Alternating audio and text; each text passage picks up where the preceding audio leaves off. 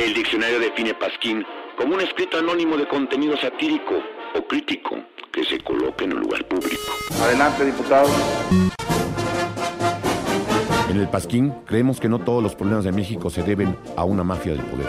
Aunque no les guste a los de la mafia del poder, lo voy a decir. La mafia del poder, lo de la mafia del poder, lo de la mafia del poder, lo de la mafia del poder. También existe la influencia de entes externos.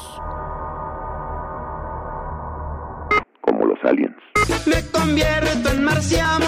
Los extraterrestres nos visitan, los gobiernos nos mienten. En el Pasquín creemos en el libre mercado, pero el único libre mercado en México es el mercado libre que está en la calle del municipio libre, de la colonia Libertad, junto a la Escuela Libre de Derecho. En el cual solo venden los productos de los monopolios de este país.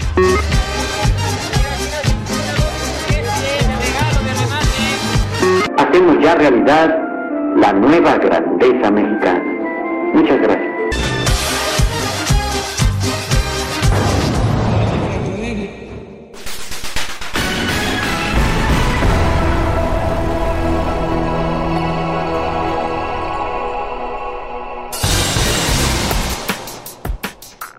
No se sabe mucho de la infancia de Adolfo López Mateos, más que era un pésimo estudiante de una familia de clase media venida menos, pero eso no impidió que, el joven Adolfo desarrollara una lengua prominente como orador y también para otras cosas. ¡Ay!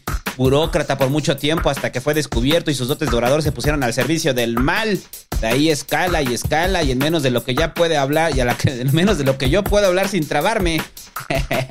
Ya era candidato presidencial, presidente represor que inventó la forma de reprimir de forma institucional. Reprimió ferrocarrileros, campesinos, maestros, estudiantes, petroleros, telefonistas y cualquiera que se quisiera manifestar le llovería palo bajo el argumento de la disolución social, que no entiendo de todo y quizá usted tampoco, pero no se preocupe, sigue vigente hasta nuestros días. Cristianismo sí, comunismo no. Mientras López Mateos le daba juego a la administración de Kennedy, por otro lado reconocía la revolución de Fidel. El presidente se autodenominó de extrema izquierda, lo que sea que eso signifique, que en tiempos de la crisis de los misiles en Cuba parecía un poco temerario, como sea. Kennedy vino a México, nacionalizó, eh, Mateos nacionalizó la industria eléctrica, creó la CONASUPO, el ISTE, la Comisión Nacional Bolchevique de Libros de Texto, repartió más de 3 millones de hectáreas a los campesinos y, y su peor error fue designar a un secretario de gobernación como candidato a la presidencia de la República, aunque eso, eso es del siguiente programa.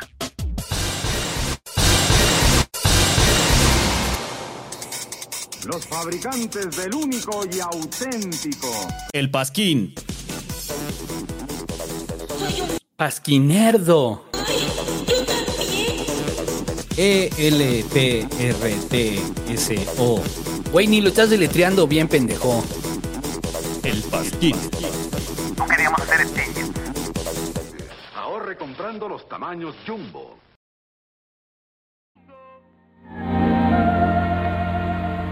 Volare. Oh, cantare. Oh, nel blu dipinto di blu, felice di stare lassù.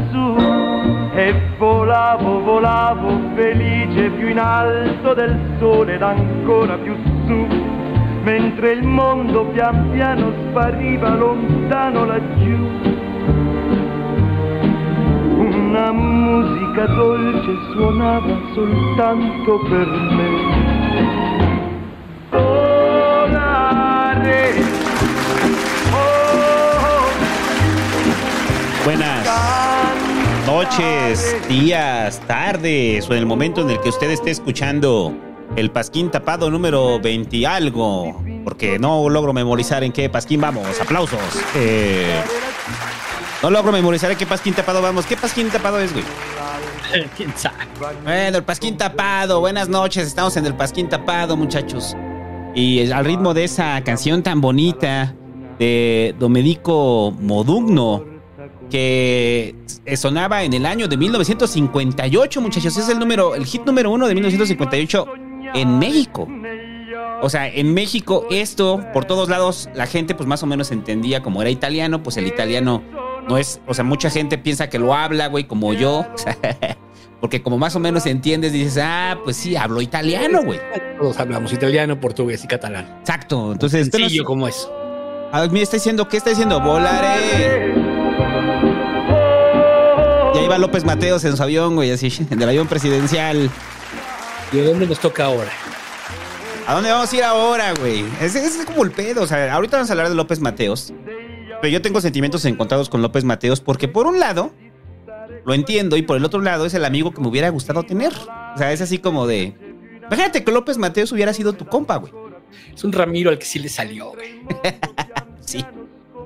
Si Ramiro Ramírez supiera quién es López Mateos, güey, claro, claro, claro. Es un Ramiro al que sí le salió.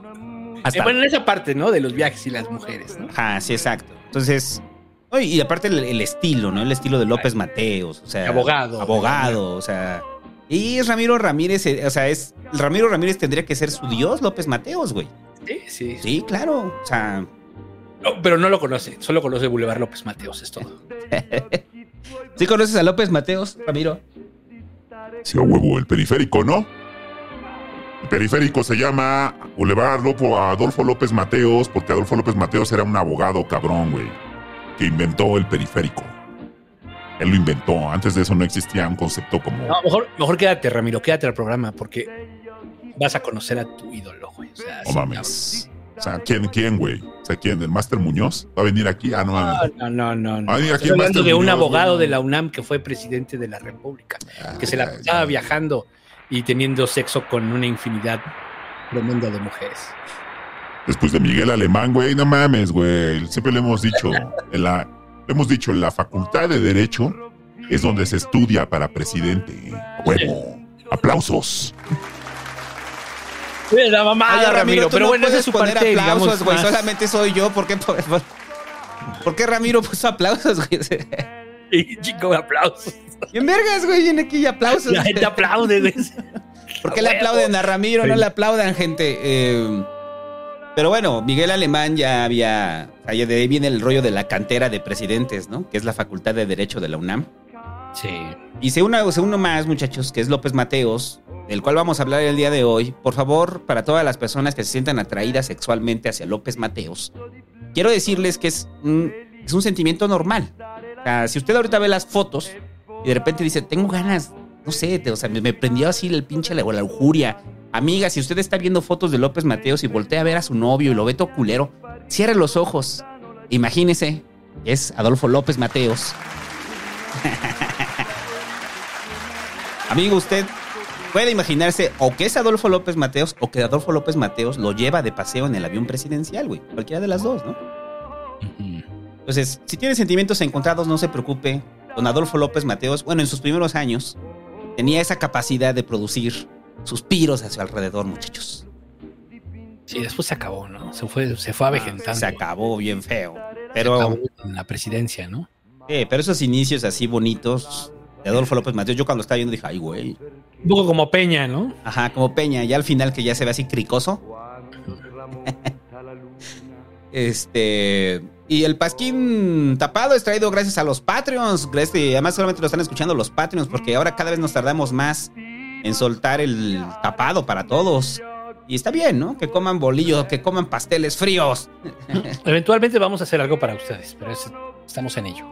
Para los Patreons exclusivamente. Ajá, pero esto va para Patreons, muchachos. Y gracias a todos los Patreons que lo hacen posible. Gracias al Cínico, a López Puma, a Anakin Kenobi, a Ledraca, a Ácaros de Chipilo, a Gabo Teja, a Elín Hernández, a Iván Centeno, a Jafet Hernández, a Tamarito Ácido, a Aldo Esmo, a Alexis Guillés, a Rafael Montoya, a Baruch Martínez, a Juan Ángel Cepeda Fernández, a Suceja, a Israel Becerril, a Arturo Solís, a Claudio Pozos, Pasos, perdón, a Manuel Ríos, a Alberto Chaya, a Daniel, a Paulina Guerrero, a Dante Cruz Mejía, a Eduardo Munguía, a Sergio Colchado, a Ad, a Raimundo Casani, a Smart 664, a Bogacitro, a José Esteban Herida Córdoba, a Luis Alba, a Soy un Vacío, a Emilio Burgueño, a Ariel Lera, a Gilberto Carlos Espinosa Cruz, a Daniela Martínez, a Alejandro Hernández, a Pastel Asesino, a Eduardo Carvajal, a Vicom, al Jorge Todd, al Bunky, a Edgar Mata, a Osvaldo Santos, a Marcos Guillén, a Eduardo Méndez, a Miguel González, a Briseida Cabrera Lugo, a Andrés Daniel Manjarres Velasco, a La Grandota, a Marco Flores, a Ramsa Mondragón, a Enrique Segundo Reyes, a Francisco Almazán, a Persona de Cuébano, a Cosme Fulanito, a Joshua Reyes, a Beto García,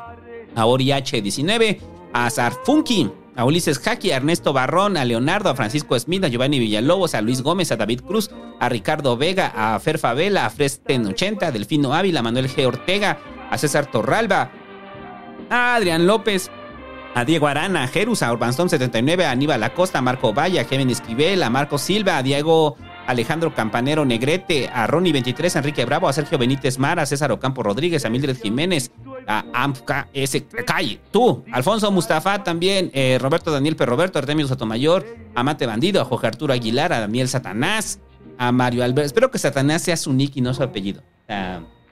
¿Cómo te apellidas? Satanás, güey. Porque pues, sí, o sea, suena que es que se pone Daniel Satanás Montero, güey. Entonces, Tal vez sí es su apellido, güey. es el hijo del diablo, güey. O sea, este güey, o sea, Daniel Satanás. Ese apellido sí te abre dos, tres puertas, ¿no? ¿Cómo te O sea, sí funciona, ¿no? O sea, si vas a un teatro de mala muerte y ya llegó el señor Satanás, o sea, güey, no mames, te dan la mejor mesa, ¿no? Y de repente, oye, ¿tu papá vivía en Nuevo León? Porque de ahí es el diablo. Eh, Mario Alberto RF, Jesús Blancarte dice Salvador.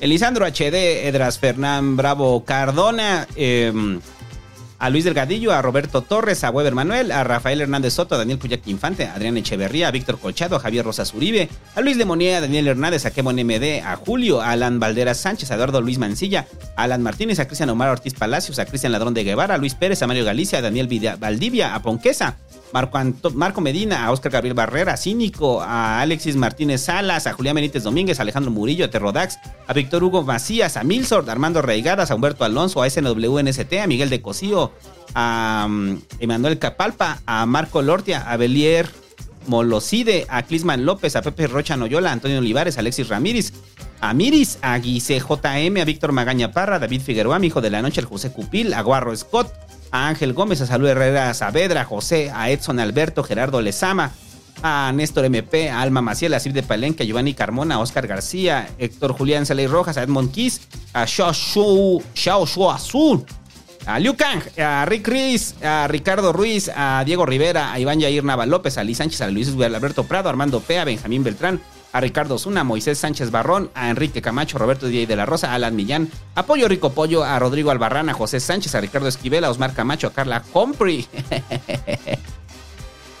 Carla Humphrey, güey, o sea, No sé, no sé. Te dije. Ella sabe que el éxito está acá.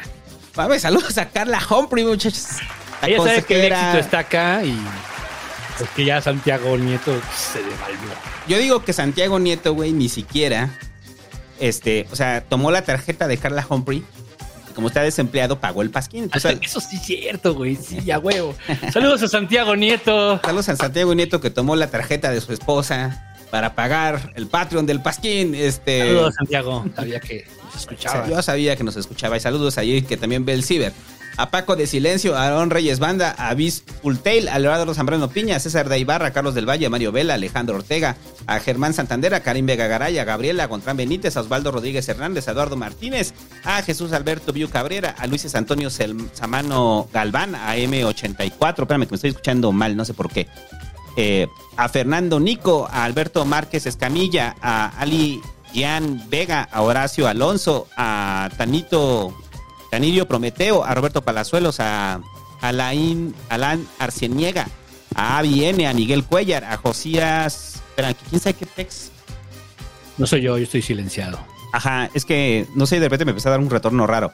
A Josías Emanuel Cruz, a Miguel Antonio Justo Pineda, a Jorge Madrilés, a Sebastián Dávila, a Natraguera, María, Christopher Bortán, a Fernando Ortiz, a Orlando Laija, a Carlos Villagómez, a Ever Cabrera, a Eric Mendoza, a Luis Etnie Gutiérrez, a Miguel AGB, a Cruz Osuna, Luis López, a Yajotonki, a Raúl Pevilla, a Gerardo Torres, a Leonardo Cisneros Muñoz, a Alan Mauricio Adame, a Gerardo, a Abel Pantlé, a H. Damián Castillo González, a Rodrigo Santibáñez, a El Moy, a Karin Escanza, a César Bucio, a Renato Orantes, a Jesús Octavio Olivares González, a Irvin Eduardo Valdivia López y a Alder, el ingeniero. Saludos a todos, muchas gracias por hacer el pasquín tapado posible. Y usted dirá, ¿por qué los leemos todos? Pues porque se lo merecen, se lo merecen que los leamos todos. Y ahora sí, ya lo que le interesa a usted, el sexenio de López Mateos, muchachos. Sí. A ver, hay que darle más un contexto rápido de, de López Mateos. eh, sobre todo para entender que, porque es que siento que tenemos un desmadre, como empezamos eh, con los sexenios, o sea, tenemos sexenios del presente y luego unos del pasado y estamos espera- esperando que se junten y coincidan y cierren en el sexenio de Díaz Ordaz porque así fue planeado. Exacto. O sea, así lo planeamos nosotros. O sea, sabemos que el último pasquín sobre los sexenios va a ser el sexenio de Díaz Ordaz. Así es. Entonces, todo ha sido construido, es como una especie de Attack on Titan, muchachos. Como Attack on Titan, lo hemos construido así para que al final se haya, o sea, se haga el retumbar. Y en el retumbar, pues sale Díaz Ordaz, güey, así de, Sí. de, de titán. Titán. ¿Te imaginas un pinche titán así de días sordas así? Perdón, qué puto horror, güey. Así, bueno, ya se parece con los dientes, ¿no? Pero bueno, el punto es que hay que entender que López Mateos viene después de Ruiz Cortines. Y si usted se quiere dar como una actualización de qué pasaba en el país antes de que López Mateos fuera presidente, vaya en este momento y escuche antes el sexenio de Ruiz Cortines. Porque creo que mucha banda llega y no han escuchado el de Ruiz Cortines y se vienen a escuchar este. Entonces, si usted quiere contexto, si quiere un previously on México, Ajá, así funciona, ¿no? Previously on México. Eh, vaya y escuche el sexenio de Ruiz Cortines para que entienda cómo estaba la situación del país. Y ya. eh, a ver, Adolfo este, este, López Mateos eh, nace en. quién sabe dónde. no hay un lugar claro de su nacimiento. Pero. el oficial es Atizapán de Zaragoza. Atizapán de Zaragoza. Entonces, para toda la gente de Atizapán de Zaragoza, ya tienen un prócer ahí del país, Adolfo López Mateos. Eh, y cuando. Y lo que hay de su infancia, pues realmente hay poco documentado de él como de- en la infancia, ¿no? A diferencia de López Portillo y de Echeverría, que teníamos hasta los nombres de sus amigos de la Palomilla, güey. O sea, pues, eh, hay presidentes que su infancia está muy documentada, o el caso de Salinas, ¿no? Sí. Pero entonces también es una historia de éxito, este López Mateos. Es una, éxita- es una historia de éxito y de tener un talento. El día de hoy lo vamos a narrar como una historia esto. Pero ¿cuál es su talento? ¿Tú Su talento es ser bello. Usted sea bello y no se preocupe, las puertas del éxito se le van a abrir. Eh, Era una especie de Donald, de, de Donald Draper. De Donald Trump. O sea, es que muchos dirán ahorita, ah, no era guapo. No, güey, para la época López Mateos era profundamente guapo. Era un galán y además era bueno, o sea, echaba buen rollo, ¿no? Su talento principal es que era un orador maravilloso. Pero ahorita vamos con eso. Eh, de, de- de niño, eh, López Mateos viene de una familia clase media, venida menos porque se muere el papá. Pero sí, eh, de, de parte del lado materno, se veía que era una familia de alta alcurnia que fueron cayendo eh, en lo económico hasta que se muere el papá. Como en principio y fin, y deja a la mamá sola, ¿no? La mamá, tanta era de alta alcurnia la familia, que la mamá era poetisa, su mamá era escritora. Entonces, cuando era escritora, publicó un libro de poemas, que en ese entonces, ahorita cualquiera publica un libro de poemas, ¿no? O sea, va usted y va, hasta lo puede imprimir en el Amazon, güey, ya puede ser que publicó su libro de poemas, ¿no? Sí. Pero en ese entonces, pues, ella publicó un libro, ¿no? O sea, a lo que ves que tenía tiempo de dedicarse al arte. Cuando muere el esposo, pues obviamente López Mateos eh, y sus familias eran dependientes del sueldo del papá. Y entonces el hermano mayor es el que toma el rol de proveedor, ¿no? Entonces eso hace que López Mateos se gane una beca y cuando se gana su beca López Mateos pues le permite seguir estudiando, pero oh tragedia, el problema es que no era bueno en la escuela, güey. Era bueno. O sea, o sea, usted no se desanime, si es malo ahorita está en la prepa. Varios presidentes de México han sido malos, entre ellos López Mateos. Pero habría que ver buena en qué sentido, ¿no? También como cuál es el... Las calificaciones eran... O sea, pasaba con seis, güey, así. O sea, no era un estudiante destacado, pero tenía otros tipos de, otros tipos de virtudes. Entre ellos... su No, pero pasaba, ¿no? Pero pasaba. Ah, sí, pasaba. Pasaba mediocre, pero pues pasaba, ¿no? Eh, no, es que estoy hablando, por ejemplo, del caso de López Portillo, ¿no? O de Echeverría, que eran niños, niños talento, ¿no? Casi, sí, casi. de varios, de varios de los que hemos dicho. De ese, bueno, de Cedillo, de varios de los que hemos dicho, ¿no? O sea, que eran unos ñoños, pues, o sea, o sea, ñoños de los de promedio de 10. Pero López Mateos no. Entonces López Mateos, algo que tenía desde chavo, es que tenía un buen timbre de voz, porque también dicen que su voz era profundamente varonil. No, no era profundamente varonil, tenía un buen timbre de voz, o sea, tenía un timbre como de, o escuche audios de López Mateos, Yo estuve escuchando varios audios de López Mateos. Lo que sí es que sí, que para la época, güey, que ese es la época. Estamos hablando de los 50, o sea, cuando, cuando, López, eh, López Mateos está chavo, estamos hablando de los veintitantos, 1929, 1930, en los cuales ahí sí era este tipo de discursos, ¿no? El de ciudadano búho, lo conmino a usted a que establezca- establezcamos un diálogo y que la entonación era fundamental, ¿no? O sea, para atraer a la banda, ¿no? O sea, que después se fue transformando conforme, conforme avanzó el siglo XX, en la cual ya son voz de locutor de estamos aquí en el pasquín. O sea, ese tipo de entonación es distinta a la entonación de que era en, en- en los años 20. Entonces, eso hizo que la voz de López Mateos, en conjunto con su belleza y su atractivo de chavo, ahorita van a ver fotos de chavo de López Mateos, en las cuales pues estaba galancillo, eh, se metiera a concursos de oratoria. Ni siquiera de debate, de oratoria. O sea, el- porque los ñoños van a los de debate, ¿no? O sea, los que les gusta la pose, pues van a los de oratoria, ¿no? O sea, y eso es lo que hacía López Mateos, ¿no? Entonces López Mateos, eh, cuando se vino a, a varios concursos de oratoria, quedó en segundo en varios y ganó en alguno, ¿no? En uno que otro. Entonces, era tan buen orador López Mateos que la, un amigo que tenía, bueno, un, un conocido que estaba en la campaña de Vasconcelos, lo vio eh, hacer un discurso. A ver, eh, cuando tú eres orador no quiere decir que creas lo que estás diciendo. Simplemente eres un buen orador, ¿no? O sea, puedes ser un buen orador y decir mentiras. Como, como los animadores de fiestas. O sea, que cuando dicen, pásele la tía, la tía o el tío que está bien guapo, y de repente pasa el pinche tío acá todo panzón, güey. Es- ese güey es muy buen orador, o sea, tiene entonación, tiene feeling, güey, pero no cree que ese güey esté guapo. O sea, o que la señora esté muy guapa, ¿no? Dice, uy, qué guapa, a ver una vueltecita. Entonces la tía ya le hace, ay, y así se da la vuelta, ¿no? Pero la está convenciendo a través de la palabra. Bueno, eso era López Mateos. Entonces, López. Pero además guapo. aparte guapo, ¿no? Entonces, eh, es en uno de esos concursos donde hay gente, eh, jóvenes, que estaban metidos en la campaña de Vasconcelos.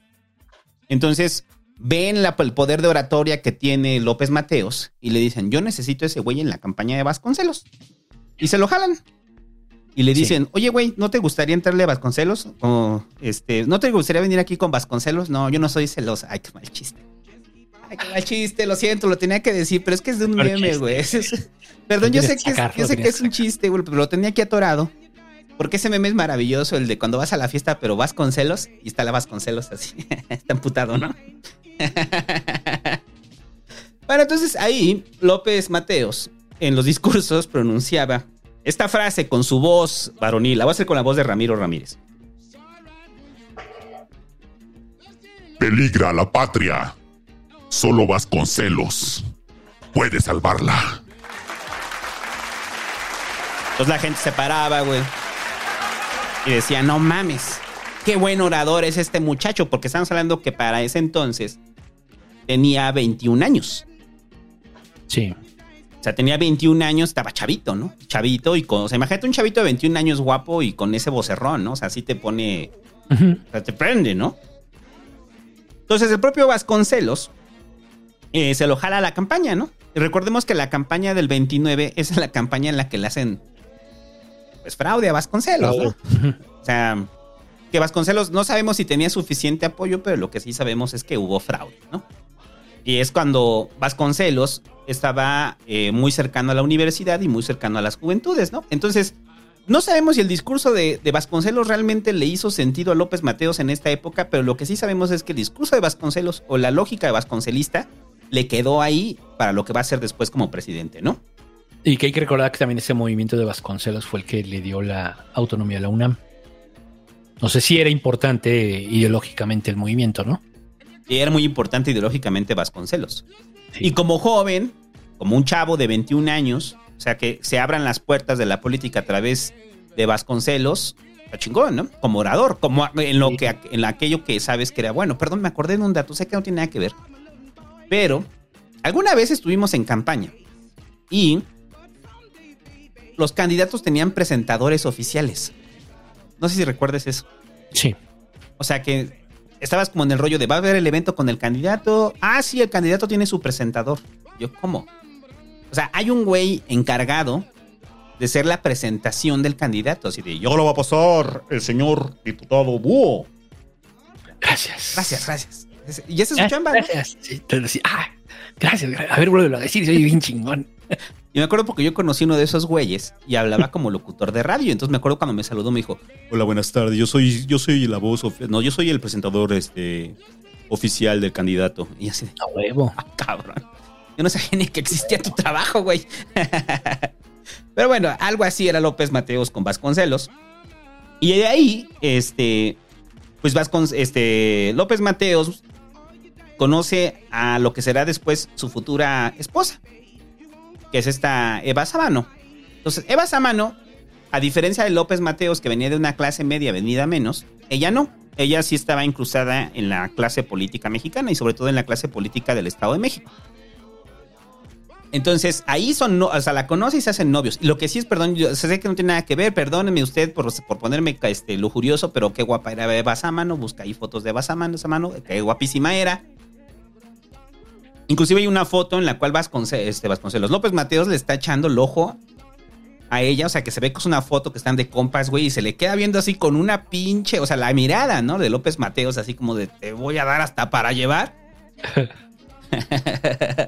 Así se ve López Mateos. Pero bueno, Eva Samano tenía, eh, tenía mucha relación con la clase política del Estado de México. Entonces, como tenía una mucha relación, eh, le consiguieron un espacio a López Mateos. O sea, lo, lo recomendaron, pues. Y entonces entró como secretario particular de Carlos Riva, que era el gobernador en ese entonces del Estado de México. O sea, tal cual pasa de las juventudes vasquenzolistas, vas- vasconcelistas, a formar parte del gobierno del Estado de México. Ahora usted pensará el gobierno del Estado de México como en los tiempos contemporáneos, ¿no? O sea, ah, no mames, ya está cobrando ahí en la nómina, ¿no? Era otro tipo, los gobernadores tenían, si, si bien tenían fuerza, no era el tipo de fuerza que tienen actualmente, ¿no? O sea, con- o sea, lo que voy es que no es como esa puerta que está súper cerrada y que no pueden entrar eh, absolutamente nadie. O sea, era, eran más pequeños, ¿no? Eran grupos más pequeños, Eran tiempos de construcción. más cerrados y todavía no estaban, sí, exacto, eran tiempos de construcción, todavía no estaban como las grandes familias políticas gobernando. Entonces, trabajar en el gobierno del ahí Estado. comienza el grupo Atlacomulco, de hecho. Por eso hay, hay quien dice que, que López Mateos es el primer, el primer gobernador del grupo Atlacomulco. Ajá, sí, Peña. tal cual. O sea, lo dicen como. Ajá. Y tiene parte de razón. Pero es que todavía no nacía como tal. Estaba en gestación, ¿no? Estaba en gestación. Bueno, y luego. Bueno, ahí, aquí es como una parte bien, bien extraña de López Mateos, porque eh, eh, eh, se va a la burocracia de 1931 hasta 1941. O sea, son 10 años que duran la burocracia, muy parecido a Ruiz Cortines, ¿no? Ahí se forma. O sea, muy parecido a Ruiz Cortines, en el cual. Pero pues, es que ni siquiera la labor política, ¿no? O sea, es. eh, o sea, ideológicamente sí se nutre primero en el movimiento vasconcelista y luego se va y se forma como burócrata. Va, se va y se. Entonces, en términos de un político, pues ya había cumplido como que. eh, o sea, era, era guapo, o sea, se veía bien, era buen orador, estaba ideológicamente ya fortalecido y ya estaba. O sea, ya era un cuadro, pues, muy poderoso en ese sentido. Y así fue. O sea, ya estaba formado. O sea, estaba en formación, ¿no? Y aparte, para lo que estamos hablando, que para el cuan- 41, López Mateos ya tenía 35, 36 años. O sea, estaba grande. Eh, Ya era un adulto, ya un hombre, eh, para esa, para esa época ya era. Para los 35 ya era adulto, ¿no? Eh, ya era un hombre. Pero bueno, él se sentía estancado. Inclusive se habla de que todo ese tiempo eh, hubo pe- penurias económicas. ¿Qué pasó? Porque obviamente no ganaban lo mismo. Después, recuerde que, a ver, recuerde que en ese entonces, estamos hablando de el México de, 19 de los 30 a los 40, todavía no llegaba el alemanismo. Entonces todavía era cuando no había un dispendio enorme dentro de la clase política, ¿no? O sea, sí cobraban, pero no cobraban las millonadas que empezaron a cobrar con los, con los alemanes, ¿no? sí, Bueno, eran sueldos austeros, pues. Sí, o sea, no era como, o sea, no es lo que se representa hoy el día para muchos el, el ser políticos, ¿no? Es poco lo que gana. Vargas en la ley de Herodes, para que se den una idea. Ándale, de esa magnitud. Exactamente, pues sí. Más o menos de esa magnitud. Entonces tuvo penurias económicas, aún así ocupó el cargo de secretario del PNR en el Distrito Federal. Eh, entonces ya tenemos las tres, ¿no? O sea, ya tuvo formación ideológica, ya tuvo formación, formación, formación burocrática y ahora tiene formación política, ¿no? Porque ya es un militante activo del, del PNR, ¿no? Así es. Así es. Entonces, de ahí, este, da el brinco como burócrata también y lo mandan como director de educación extraescolar de la Secretaría de Educación, que es, o sea, es una, ni siquiera una subdirección, ¿no? O sea, o sea, la forma en la que funcionaba, no, tampoco tenía el peso la Secretaría de Educación Pública ni el presupuesto que tiene el día de hoy, ¿no? O sea, era chamba burocrática, pero en eso... Pero es también era estratégica para el gobierno de aquel entonces, ¿no? O sea, ¿quién era? ¿Ávila Camacho? No. En el 41 es Cárdenas, ¿no? No. 41. Ya es Ávila Camacho. Ah, no, ya es Ávila Camacho, sí, cierto, ya es Ávila Camacho. Pero, eh, bueno, la CEP, pero el cargo que tenía él era un cargo operativo, tal cual, aunque estuviera en una dirección, ¿no? Eh, No, pero me refiero, o sea, era estratégico, pues, o sea, para la, para la construcción de ese país. Ah, ya, ya, ya. O sea, en, en- tú dices que en la, en la práctica.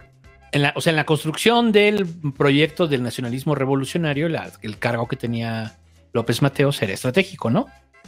Ajá. Yo creo, ¿no? ¿Cuál era el cargo? ¿Cómo se llama? El director de educación extraescolar. Ah, pues quién sabe. Es que Pero bueno, extraescolar, bueno. es un cargo burocrático cualquiera. Mira, a ver, yo digo que no era pero eso tan. era. Pero no era tan relevante el cargo porque cuando lo mandan, o sea, lo mandan como orador invitado en el Instituto Científico y Literario de Toluca. Entonces llega este López Mateos y da un discurso bien cabrón. Y en ese momento, güey, o sea, su discurso es tan bueno, su oratoria es tan buena, que Isidro Favela lo ve. Y cuando Isidro Favela ve- lo ve, casi llora, ¿no? O sea, es así como de... No mames. ¿Quién es este güey, no? O sea, o sea, ¿qué- qué- ¿de dónde salió, no? López Mateos, ¿no? Y, y si todas las virtudes que hemos dicho de López Mateos no fueran suficientes, en ese momento le llega la mejor. Tener un padrino político. Exacto, es cuando ya llega, cuando es de veras. Todo lo demás Todo lo demás eh, sirve, está chingón. eran ¿no? herramientas, servían de algo. Lo importante es el padrino político, ¿no? Y qué mejor que Isidro Favela, ¿no? Que también es como el rollo, ¿no? Isidro Favela, o sea, si algo le, ha- le hace sentido de ver a López Mateos es que Isidro Favela, si bien era un político más, era un intelectual, ¿no? O se asumía más como parte de, como, un, como parte de, la, de una generación de intelectuales, ¿no? Sí. Sí. Entonces, eh, o sea, pues era parte del Ateneo de la Juventud, Isidro Favela, ¿no? O sea, no, no es como que haya logrado conmover a un político cacique, a Gonzalo N. Santos, vamos a hablar de él. O sea, no es como si hubiera ido a hablar, güey, y Gonzalo N. Santos hubiera dicho, ah, no mames, este güey. O sea, Sí, no. Fue, a- fue alguien como que tenía, tenía visión, pues, era inteligente. Pertenecía al grupo pensante. Exacto, pertenecía al grupo pensante. Sí, no lo veo yo como un intelectual como tal, pero sí al grupo pensante. Ajá, exacto. Es, es un grupo pensante que ve a alguien que tiene esa capacidad oratoria y le hace sentido, ¿no? Sí. Entonces Isidro Favela le dice, oye, güey, pues jálate para acá.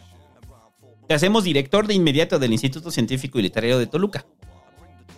Entonces, López Mateos, sin dudarlo, dice, ah, ah, cámara. Entonces, ese periodo, que después diría López Mateos que es el periodo más feliz de su vida, güey. O sea, o sea, el, que esa parte en la cual estuvo en la bohemia, porque es la bohemia, ¿no? Sí. O sea, en la bohemia literaria, en la bohemia cultural, la bohemia artística, en la cual no tenía muchas responsabilidades, cumplía bien con su trabajo y aparte era reconocido. Esa etapa de, de- de López Mateos dice que era su, su etapa perfecta prácticamente, ¿no? Y dura mucho ahí, dura cinco años como, eh, como director del Instituto Científico y Literario de Toluca.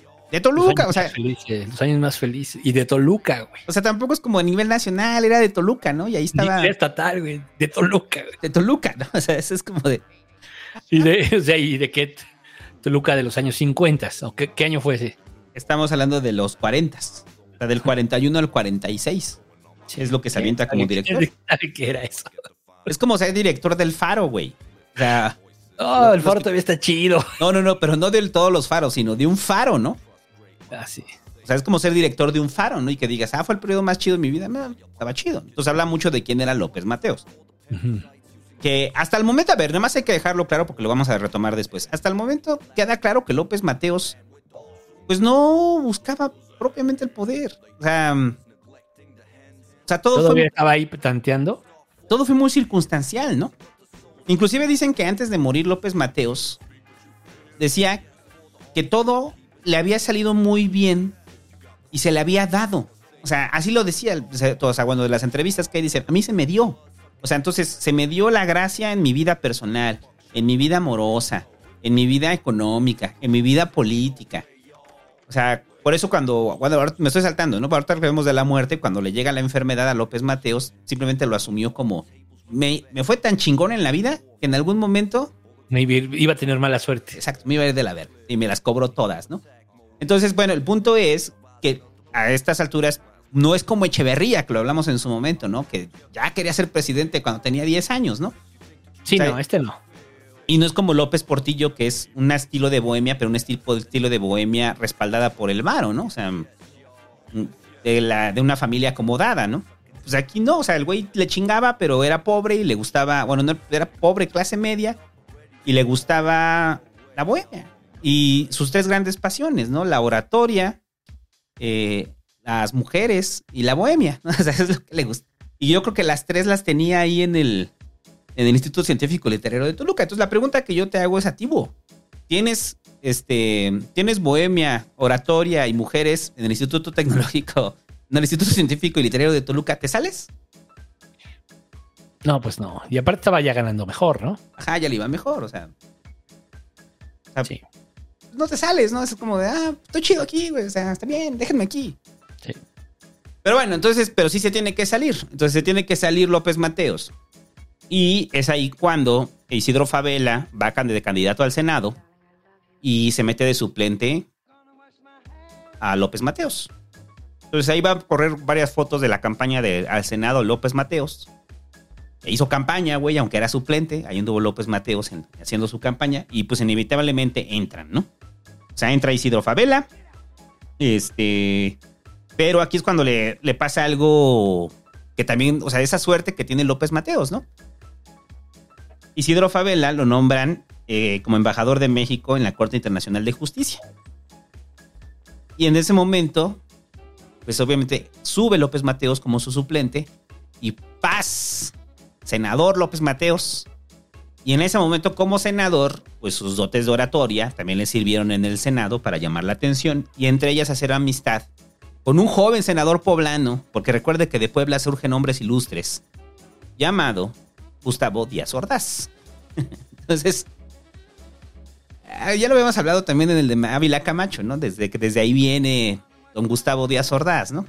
Y sobre todo cercano a, a Maximino y a la clase política poblana. Bueno, entonces ahí se encuentra con el senador Gustavo Díaz Ordaz, al que lo, le agarran mucho cariño, le agarran mucho cariño y se hacen, se hacen brothers, ¿no? Se hacen compas. López Mateos y Díaz Ordaz, ¿no? Se, se entienden, pues. Eh, Sí. Y ahorita vamos a hablar ya como presidente, pero bueno, se entienden, se entienden, se caen bien. Y, Sí, se hacen compis. y entonces este, empieza a destacar mucho como, como senador eh, López Mateos. Y dura su periodo como senador. Y ya en el sexenio de Ruiz Cortines eh, eh, es cuando lo invitan como secretario del Trabajo con Ruiz Cortines. Entonces, eh, gracias a este poder de oratoria, es que eso aquí es importante, o sea, por eso, a ver, yo nomás le voy a hacer una pregunta a todos los pas que escuchas. ¿Cuál es su talento, güey? O sea, identifícalo, lo tiene que identificar, güey, porque lo- así le hizo López Mateos, güey.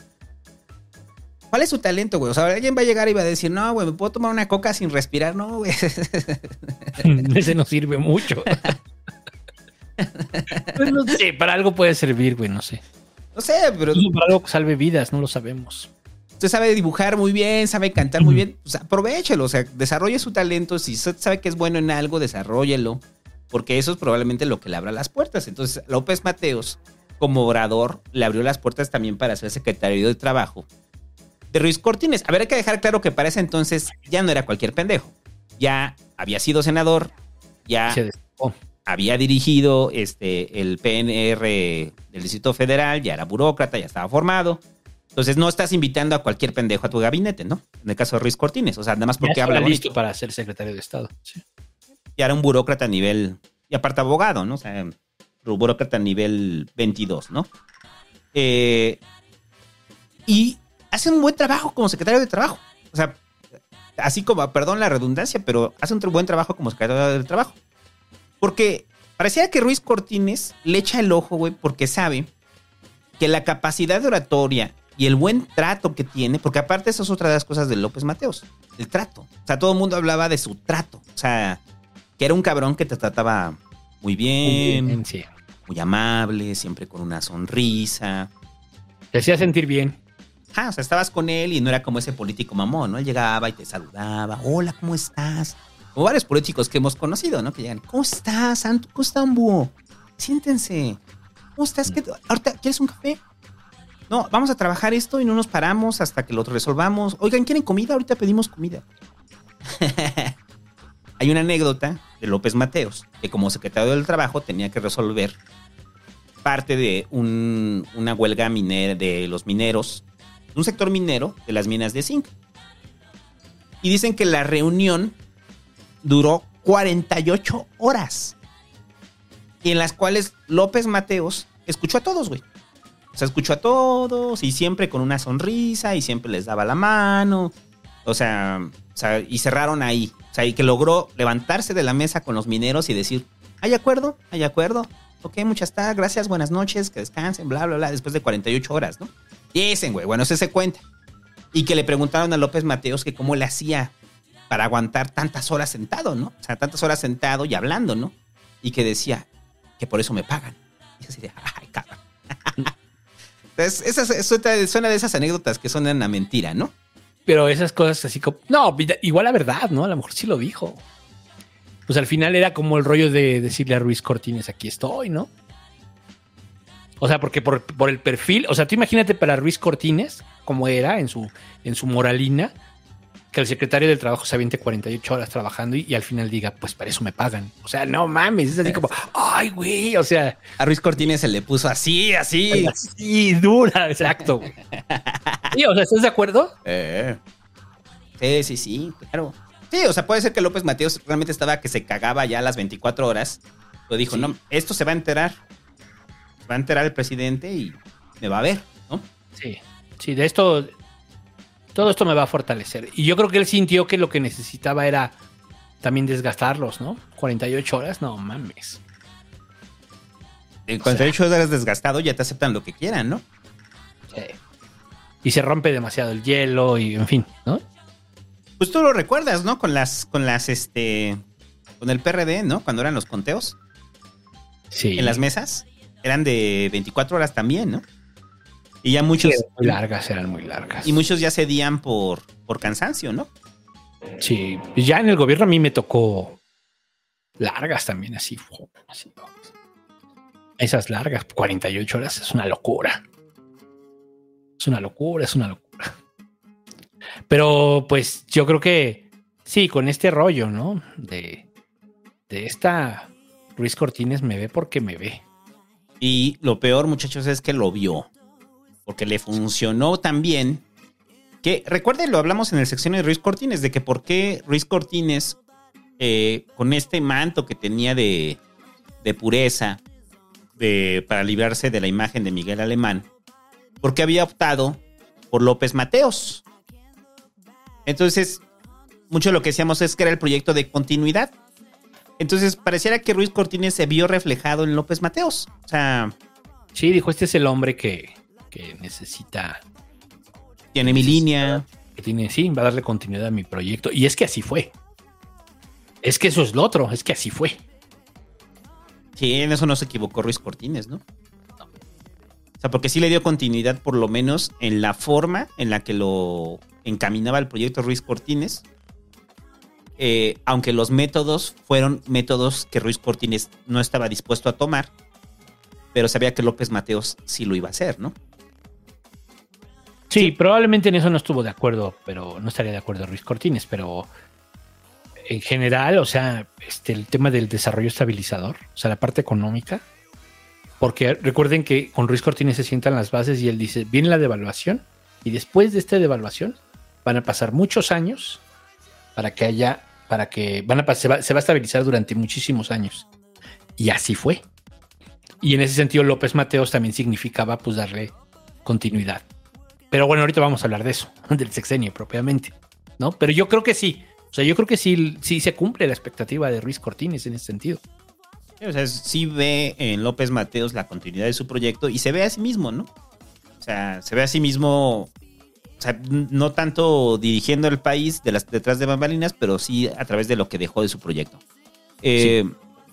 Bueno, eh, entonces ahí sucede el destape y se da el destape ahí en la Plaza de Toros y ahí van a pasar varias imágenes y es un destape pues si bien no sorpresivo, o sea, porque ya se había corrido que iba a ir López Mateos, eh, el priismo en sí mismo se aglutinó, ¿no? O sea, se aglutinó de inmediato. Dije, recuerde que son los tiempos del tapado, son los tiempos de la decisión presidencial, y entonces va López Mateos, ya no hay más, va él, viva el rey, viva el nuevo rey, ¿no? Sí. Entonces la campaña, pues es otra campaña de carro completo para el PRI, y así llega a la presidencia eh, López Mateos. Cuando López Mateos llega a la presidencia es en el 58. Estamos hablando que ya anda este, en inicios de sus 50, López Mateos, ¿no? Uh -huh. eh, para toda la carrera que tenía, pues no tuvo la carrera de relumbrón que otros presidentes. Eh, pareciera que seguía más en la línea de ser un perfecto burócrata y así va a administrar el país. Pero, oh, sorpresa. Oh, sorpresa, cuando llega López Mateos, muchachos. Porque, bueno, para empezar, primero a mí me gustó ponerle este rollo del. O sea, porque si es el verdadero presidente bohemio, güey. O sea, uh -huh. López Portillo era un bohemio, ¿no? Pero al final el poder, le encantaba el poder, ¿no? Y a López Mateos. ¿Y a quién no? ¿A quién no? Pero López Mateos encaminaba ese poder no hacia, encumbrar su imagen personal, sino el poder para López Mateos era más como la la, la, posibilidad de hacer su trabajo y que ese trabajo le sirviera para su propio placer. y ahorita vamos a hablar por qué. Pero bueno, el presidente que rechazaba el poder llega al poder y lo primero que hace es reprimir. ¿Qué pasaba sí. previamente con el movimiento ferrocarrilero? Pues primero sí había acuerdo, ¿no? Entiendo. Primero sí había, hubo acuerdo, pero después se rompió y terminaron metiendo a la cárcel a Demetrio y a, y a Valentín. Este, y esa era como, o sea, este, digamos que pues era la confirmación para el Partido Comunista Mexicano de que ya estaba completamente fuera de la línea del gobierno, ¿no? Este, nunca se compuso con Ruiz Corti, o sea, se, se madrió totalmente con Alemán, este, se empezó a madrear desde Ávila Camacho. No, este, con Alemán se madrió completamente. Eh, Luis Cortines no hizo nada como para tejer mejor esa relación. Y a pesar de que pues el presidente se había autodenominado este, casi casi de ultra izquierda. De izquierda, que dije? Radical, algo así dijo, ¿no? Somos de izquierda radical hasta, hasta lo que permite la constitución. Sí. Entonces, este, pues eso era falso. No, dice, somos de extrema izquierda dentro de la Constitución. Esa es la frase. Somos de izquierda dentro de la Constitución. Aparte le vamos a dar contexto a esa frase. Vamos, vamos, vamos con primero con los ferrocarrileros. Y entonces, bueno, pues ya viene la. No, pues ya fue la que, este, o sea, los reprimieron. Es el movimiento más importante de los ferrocarrileros de la historia de este país. Este, y al final el gobierno actuó como pues como sabía actuar, ¿no? Estaba viendo esa foto con Gómez Morín. Ajá. Está cabrón de lo del movimiento ferrocarrilero porque es que vienen dos, hay dos sucesos que son fundamentales.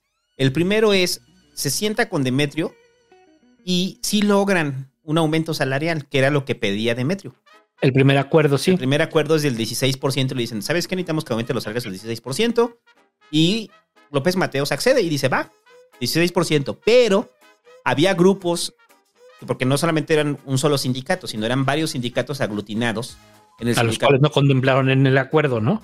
no los contemplaron en el acuerdo y esos ferrocarrileros dijeron, pues vamos a huelga.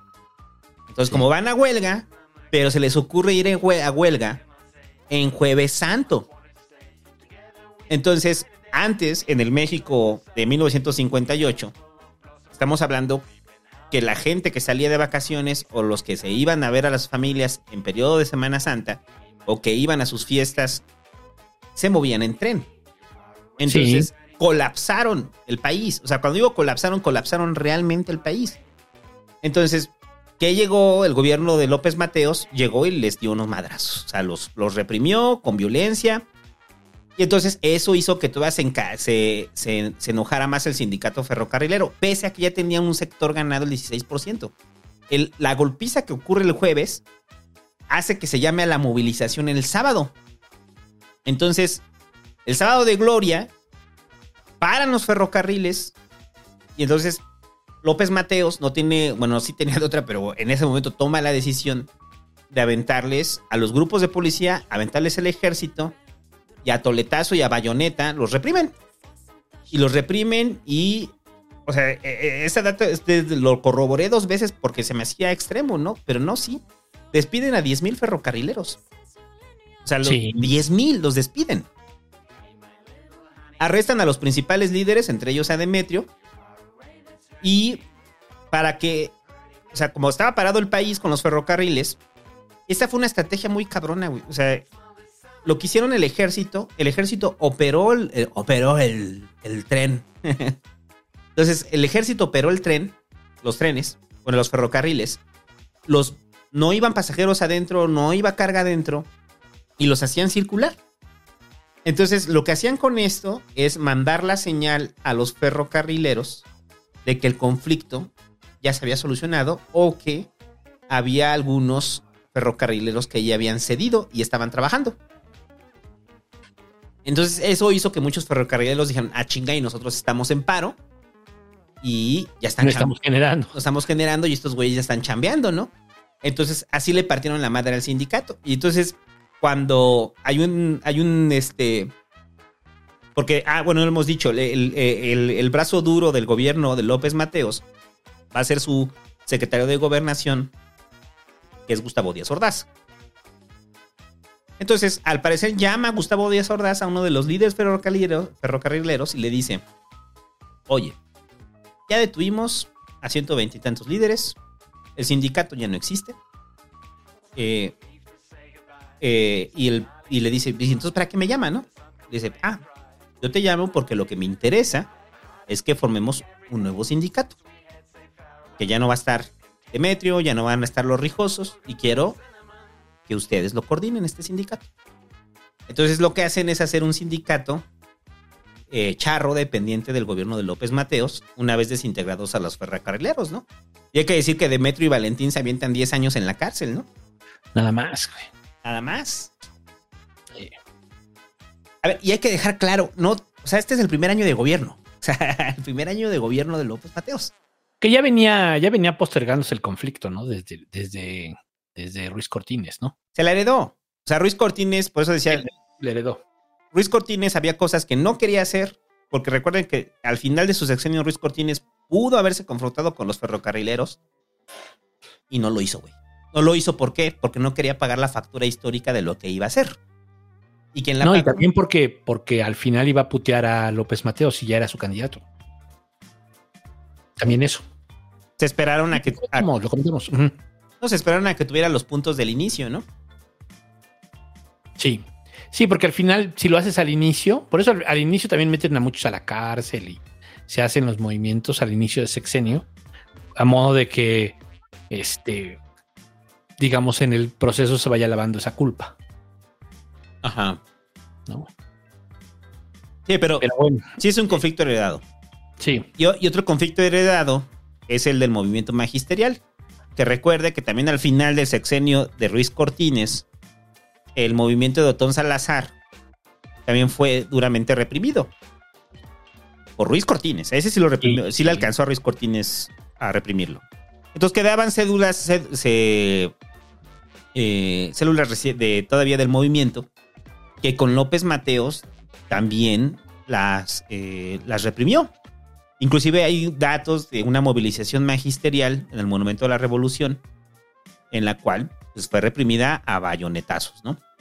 Eh, y a, o sea, eh, a ver, no, no era el tipo de represión como lo, como lo es hoy en día, ¿no? Aquí sí eran bayonetazos y toletazos y levantados y mandados a Lecumberri, ¿no?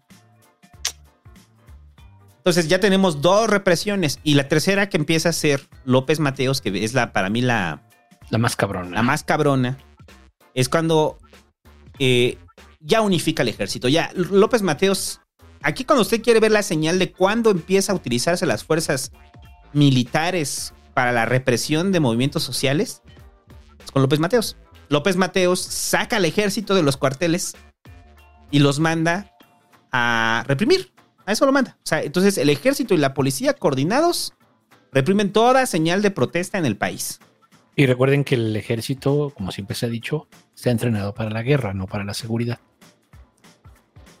Entonces la forma en la que lo hacían era con, con lujo de violencia, ¿no? Entonces, aquí se establece algo que después eh, que lo llaman la requisa. Y la requisa se eleva como ley. Y por eso decía que es algo que dura todavía nuestros tiempos. Sí, sí, a mí me tocó ver todavía la de Aeroméxico, me acuerdo muy chavo. Debe haber alguna otra requisa que haya sucedido. La de Aeroméxico fue muy cabrón, que llega el ejército y toma todo el... Es una expropiación, llega, lo toma y lo opera el ejército. El ejército opera toda la empresa. ¿No? Sí. Y está fundamentado como ley cuando se interrumpen servicios básicos para la población. Cuando se llama, cuando está, hay riesgo de seguridad para el Estado, en ese momento se realiza la requisa. Entonces, lo que hace López Mateos es institucionalizar la represión. Entonces ya tenemos argumento suficiente para, ok, estás interrumpiendo servicios básicos, que son los ferrocarriles, te puedo romper tu madre. Eh, madrea, eh, o sea, madrea estudiantes, porque obviamente bajo el argumento de que quieren cerrar escuelas, son servicios básicos, te voy sobre ti. Madrea telefonistas, porque los telefonistas también salen a manifestarse, y les dice, son servicios básicos, también soy- voy sobre ti. Entonces lo que termina haciendo López Mateos es madrear a los sindicatos, a los sindicatos opositores, y establecer nuevos liderazgos charros auspiciados por... O sea, que se vieran lejos de Fidel Velázquez, pero auspiciados por el gobierno. O sea, no tenían que pertenecer, ser parte de la CTM, pero tenían que ser sindicatos que respondían a la administración de López Mateo. Nombra personas afines en petróleo. Ah, los petroleros también los reprimió. Este, forma, nombra personas afines en petróleos, en teléfonos y en ferrocarriles, ¿no? Y con Sí. eso, en menos de un año, López Mateos logra eh, disolver la lucha sindical a punta de bayonetazo y, ga- y garrotazo, ¿no? Sí. Generando un, un- Es que es lo contradictorio, porque genera un, un encono en, lo- en los sindicatos, pero la población civil no lo ve mal. O sea, no ve mal el, o sea, la población civil del país, ¿no? O sea, los intelectuales sí, se las cobran después. Pero en general, la Lo represión... ven como, pues es que al final ya empezaba a representarse como una clase, una clase social privilegiada, pertenecer a un sindicato. ¿No? Que no era así. No. Que no era así. No. Entonces, los líderes sindicales que pone López Mateos, pues son líderes sindicales afines. Entonces, con eso se hace del control sindical y que aunque quedan sindicatos disidentes, son minoritarios. Y el que más le importaba, que era el de los ferrocarrileros, pues lo destrozó, ¿no? Lo destrozó. Ah, ahí te va un nombre que impone López Mateos como líder sindical. La quina. La quina es una imposición de López Mateos en el sindicato petrolero. Desde entonces. Pues estamos hablando de, de 1958, 58, 59. 59 y desde ahí la quina ya estaba como líder sindical, güey. ¿Hasta cuándo fue el quinazo? El quinazo fue en el 88, ¿no? Sí fue luego, luego, ¿verdad? ¿El primer año? Sí, primer año. Entonces fueron 30 años, 30 años de, de líder sindical de la quina, ¿no? Cabrón. Pero bueno, Y 30 años. eh, en ese entonces se empieza a profesionalizar, digo, nomás para vincularlo a las protestas, el, el cuerpo de el honorable cuerpo de granaderos, sobre todo en la Ciudad de México, que recuerde que ya en los tiempos de la 4T, los granaderos ya no son granaderos, son cuerpos de paz. Ha cambiado. Ah, eh, es lo que decías tú alguna vez, ¿no? Que era una deuda histórica el asunto de los granaderos, ¿no? Pues sí. Eh, O sea, más que, que otra cosa, pues sí es discursivo, pues, con la izquierda. El- la eliminación. Es una de las demandas de la izquierda de toda la vida, la eliminación del cuerpo de granaderos. Pero bueno, ahí surge, ¿no? Aquí surge el cuerpo de granaderos, que su función en sí misma era disolver cualquier conato de manifestación en la ciudad, que alterara el orden. Sí. Ba- Bajo este concepto que es la disolución social, o sea, que es el delito sobre el que acusan a Valentín y a Demetrio, que los hace irse una década a la cárcel, ¿no? Y es el mismo que, que por el que acusan a Siqueiros. Digo, lo demás para adelantarme tantito. Sí. David Alfaro Siqueiros se le ocurre cuestionar a López Mateos en un viaje que tiene López Mateos. Después va Siqueiros como invitado y hace Mm. declaraciones en contra de López Mateos. Entonces López Mateos regresa al país y regresa muy emputado y acusa a Siqueiros de disolución social y también Siqueiros se va a Lecumberri. Sí. Se metió a Siqueiros a la cárcel, cabrón. Sí. Esas fotos que usted tiene o ha visto ahí de Siqueiros en la cárcel, cuando está con las manos pintadas en la cárcel, pues fue gracias a, a que López Mateos, por lo menos en el caso de Siqueiros, tenía la, la piel. ¿Cuánto muy tiempo estuvo en la cárcel Siqueiros? Poco, ¿no? Estuvo como tres años. No. No sé, a ver, no tengo el dato. Ahorita les digo bien. Eh, Sí, pero bueno, el chiste es que lo mandó a la cárcel. También pinche Siqueiros no le mide, ¿no? O sea, así como que también no le midió, ¿no? ¿Estás de acuerdo? Serás muy Siqueiros, pero claro, yo creo que no pensó que llegaran tan lejos como para meterlo a la cárcel, ¿no? Ajá. Por disolución social, es decir, preso político. Disolución social siempre fue preso político. Estuvo cuatro. Estuvo cuatro. Siqueiros. Cuatro años. Cuatro años en Recumberri. Hijo de su puta madre. No, sí. Era delicado este güey. Ajá, y mandó a Siqueiros a, a Lecumberri. Eh, y, y el caso más terrible de, de represión por parte de López Mateos, pues el de Rubén Jaramillo, ¿no? Sí. Sí, Rubén Jaramillo, este líder campesino zapatista, ¿no? Autodenominado zapatista.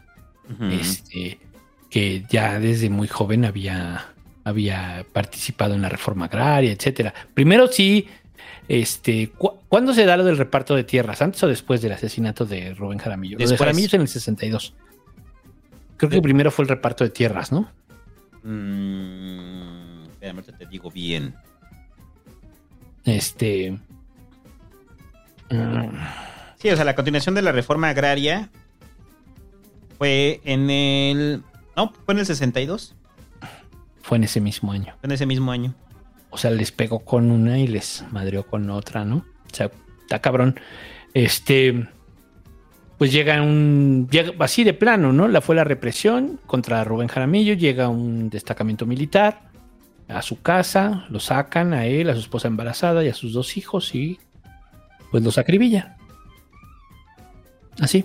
O sea, no, sin más, ¿eh? O sea, como va, ¡pum! ¿no? O sea, sin más juicio ni nada, debido proceso, mis huevos, ¿no? Ni siquiera el rollo de. No, pues a la familia también se la llevaron. ¿qué? ¿Cuál era el pedo con la familia? No sé, güey, ¿no? Muy cabrón, muy cabrón. Y este. Y pues. Este. Una represión, pues muy dolorosa, ¿no? Yo creo que en la historia de, de- este país, ¿no?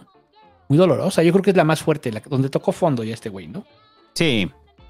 Sí, porque el, el- o sea, se lavan las manos, ¿no? O sea, López Mateos eh, nunca, o sea, él dicen que se mostró sorprendido al momento de que supo de la muerte de Rubén Jaramillo. Dicen que fue el Estado Mayor Presidencial el que ordenó la muerte de Rubén Jaramillo. No sabemos. Pero lo que es un hecho es que López Mateos tiene una foto con Rubén Jaramillo que la vimos ahí, ¿no? Sí, tiene Ahorita una foto ahí. va a pasar por ahí en la cual está muy Sí. feliz Rubén Jaramillo ahí hablando con López Mateos, ¿no? Cuando todavía estaba... Es que, a ver, Rubén Jaramillo, la lucha era agraria y ni siquiera era una lucha como las que vamos a ver después con la guerrilla, con las guerrillas este, urbanas o las guerrillas en Guerrero. Eh, o sea, las guerrillas con Lucio Cabañas. No, o sea, era un movimiento, era un movimiento social. Y él era líder. Y económico, ¿eh? Porque también tenían, o sea, habían fundado una cooperativa con, con como 5 mil ejidatarios y otro número 70, algo así, cañeros. O sea, era, un, muy- era, era también económico, pues, o sea, también andaban en el tema del, pues, de la economía. Entonces, pero sí protestaban fuerte, ¿no? Ese era el rollo. Y antes de que hubiera una protesta masiva, pues para, al parecer se cargan a Rubén Jaramillo, ¿no? Sí. Y no, es bestial la forma en la que lo hacen. Y, y- y- y la- mucho del sector eh, de la izquierda después revivirían a, a Rubén Jaramillo, ¿no? Y también muchos de los intelectuales. O sea, por la forma tan cruel en la que lo hizo López Mateos, ¿no? Bueno, Sí. que dicen que se hizo, que lo hizo López Mateos, ¿no? Pues es que dicen que el rumor fue que se iba a levantar en armas Rubén Jaramillo. Pero fue un rumor. O sea, no había ninguna prueba de, de, de eso, ¿no? De parte zapatista y morelense, pues probablemente López Mateos pensaba que era la reencarnación de Zapata, güey. ¿Quién sabe, güey? ¿Quién sabe? Pero es, es una de las cosas más horribles, este... De, de ese sexenio, güey. En fin. Y, y el otro caso, que también es terrible, es el de Salvador Nava. Eh, Salvador Nava, muchachos, en San Luis Potosí, eh, primero eh, hizo una campaña independiente. Es una campaña independiente y ganó eh, la alcaldía, eh, bueno, el municipio de San Luis Potosí, o sea, la capital. Y a partir de ahí, su o sea, el movimiento lo dejó pasar López Mateos. O sea, López Mateos dijo, va, está bien, güey. O sea, no hay pedo, ganaste bien. Eh, estaba viendo las portadas del periódico de cuando ganó la... O sea, ganó la, la alcaldía, no la alcaldía, el municipio. O sea, los conteos de votos eran 26 mil votos por él, mientras 1.600 eran por el candidato del cacique, que era Gonzalo N. Santos. Un día vamos a hacer un pasquín tapado de Gonzalo N. Santos, muchachos. Para que vean el nivel de caciquismo que había en el país. Más bien de, de- de caciques, ¿no? Ah, caciques. Y bueno, y sí, ya ahí metemos a Gonzalo N. Santos. De caciques. Y Gonzalo N. Santos auspiciado por, recuerde, desde Ávila Camacho hasta Ruiz Cortines. Lo auspiciaron a Gonzalo N. Santos. Pero bueno, Y acá entonces... también, y acá también. Aquí, a- aquí al parecer, en el primer momento, eh, López Mateos vio una forma de ya debilitar a Gonzalo N. Santos en San Luis Potosí, ¿no? Y decir, ok, hasta aquí, güey. Entonces vamos a permitir que pase este güey como candidato de independiente, porque no solo eso, se aglutinaron todos, güey. O sea, se aglutinaron los comunistas, se aglutinó el PAN, se aglutinaron los independientes, los inarquistas. O sea, todos se aglutinaron en la candidatura de Salvador Nava. Y Salvador Nava, a los dos años, dice, voy por la gobernatura, ¿no? Y entonces en venía, eso... venía de ser que presidente de. Presidente municipal. Era presidente municipal de San Luis Potosí, ¿verdad? San Luis Potosí. Y luego va por la gobernatura. Entonces, cuando dice voy a la gobernatura, eh, eh, anuncia su candidatura y es cuando López Mateos dice: Híjole, güey, no. Híjole, no. Entonces llega el proceso electoral y cuando llega el proceso electoral, eh, pues obviamente hay fraude enorme sobre, González, sobre Salvador Nava y llama a la resistencia civil pacífica, ¿no? Entonces, bajo el argumento de que no era pacífica ni era civil, López Mateos interviene y manda al ejército a San Luis Potosí. Y apresan a mucha gente, entre ellos a Salvador Nava. Lo apresan. Salvador Nava sale bajo fianza. Y después de eso sale y dice, no, pues sabes qué, güey, me tienes hasta la madre, voy a crear un partido. El partido de, ¿qué es? Democrático de San Luis Potosí, una madre así. Entonces López Mateos le dice, ah, sí. Ok, entonces lo vuelven a detener. ¿Y qué creen, qué cargo creen que le echan a Salvador Nava? Disolución social. y le dicen, ah, disolución social. Te vas a ir a la cárcel dos años. Y lo meten a la cárcel dos años donde lo torturaron bien cabrón. Y después de eso Salvador Nava salió y dijo, ya no me vuelvo a meter en política. y ya no se metió en política. Entonces, permitía esas válvulas de escape López Mateos, pero no iba a permitir tener un gobernador que aparte era independiente. Bueno, Salvador Nava también lo intentó por el PRI, ¿eh? Sí, pero pues no, no se podía. No le dieron la candidatura, pesaba a Gonzalo N. Santos. Sí, no, no era de ese grupo. Bueno, entonces, piense que esto solamente está pasando en la toma de posesión. Al mes que toma posesión López Mateos, está ya uno de los conflictos que marcarán el siglo XX, muchachos. Y ese conflicto va a determinar también mucho el gobierno de López Mateos. Y es la revolución cubana. Hay que dar un contexto, ¿no? Rápido de la revolución cubana.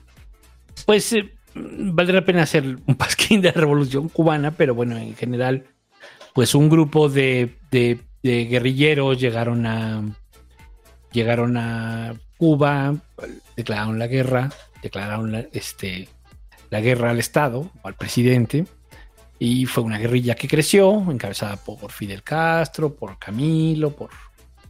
Ya saben, ¿no? Toda esa historia. Por Che, bla, bla, bla, por Raúl.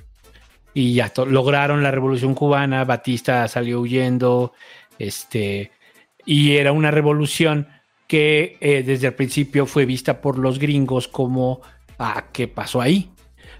Eh, esto de que era una revolución socialista no es cierto. En ese momento todavía no se decía que era una revolución socialista. Entonces todavía había duda, pero si era una revolución y esto está bien documentado y se ha planteado incluso por el mismo Fidel en su momento y por Raúl también, de que ellos admiraban la revolución mexicana, que la revolución mexicana les hacía sentido, porque creían que había dado mucho, repartió muchas tierras, que había dado mucho progreso, ¿no? O sea, que se había logrado este, romper el, el cacicazgo. O sea, si, si, ustedes ven a Batista y ven a, a Díaz, pues no, no, son tan diferentes, ¿no? No son tan diferentes. Pero bueno, este.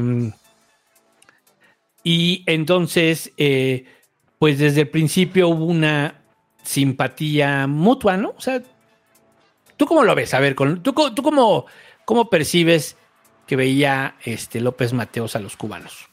No, los veía con mucha simpatía. Tanto así que cuando fue el primer exilio cubano que vinieron huyendo Fidel y el Che y Raúl y se establecieron en México, eh, López Mateos ya tenía conocimiento de que estaban aquí. O sea, recuerde uh -huh. que llegaron este, y después de aquí partieron, que ahí está el Granma en, en La Habana, el barco en el que llegaron, ¿no? A Cuba, a organizar el movimiento. Eh, y a partir de ahí es cuando se da la revolución. Pero yo creo que López Mateos no, los veía con cercanía, ¿no? Pero lo que significó la revolución cubana para América Latina fue enorme. O sea, fue enorme. Para el mundo, para el mundo fue una revolución muy famosa. No, yo decía en América Latina porque a partir de ahí se forma una identidad revolucionaria que ya nos hacía clic a nosotros, ¿no? Entonces, cuando, cuando leía lo del asunto de la generación de medio siglo, decían de la revolución mexicana a la revolución cubana, güey. Sí. O sea, es eso, de la revolución mexicana a la revolución cubana. Muchos intelectuales, estudiantes, académicos, eh, que eran los voceros de la revolución mexicana, pensaban que se había desvirtuado el proyecto. O sea, pensaban que desde Cárdenas el proyecto se había venido a pique gracias a Miguel Alemán, ¿no? Y luego más con Ruiz Cortines y ahora López Mateos era una continuidad de la decadencia de la Revolución Mexicana, ¿no? Claro, ya eran todos los cachorros que... Este ya ni cachorro ni nada, ¿no? O sea, este sí.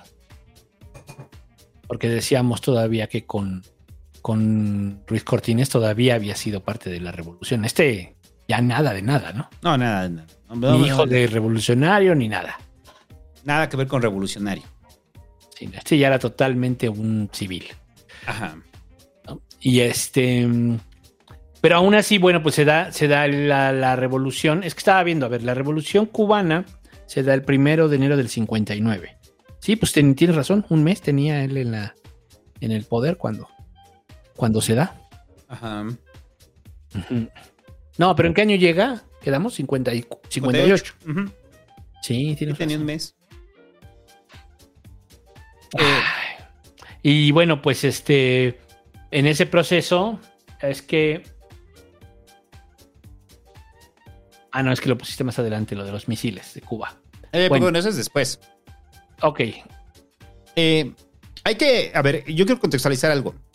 Eh, en la parte, pa- una de las cosas que causa la revolución cubana es que la campaña anticomunista, dada la influencia que tenía la revolución cubana en Latinoamérica, se magnificó. Se magnificó y entonces el enemigo era Cuba, ¿no? En Latinoamérica. Mucho de la, del bombardeo mediático gringo iba encaminado a luchar contra el comunismo, ¿no? Pues estamos hablando de la época más fuerte eh, del combate a, a los comunistas, ¿no? Por parte del imperio, bueno, de los gringos.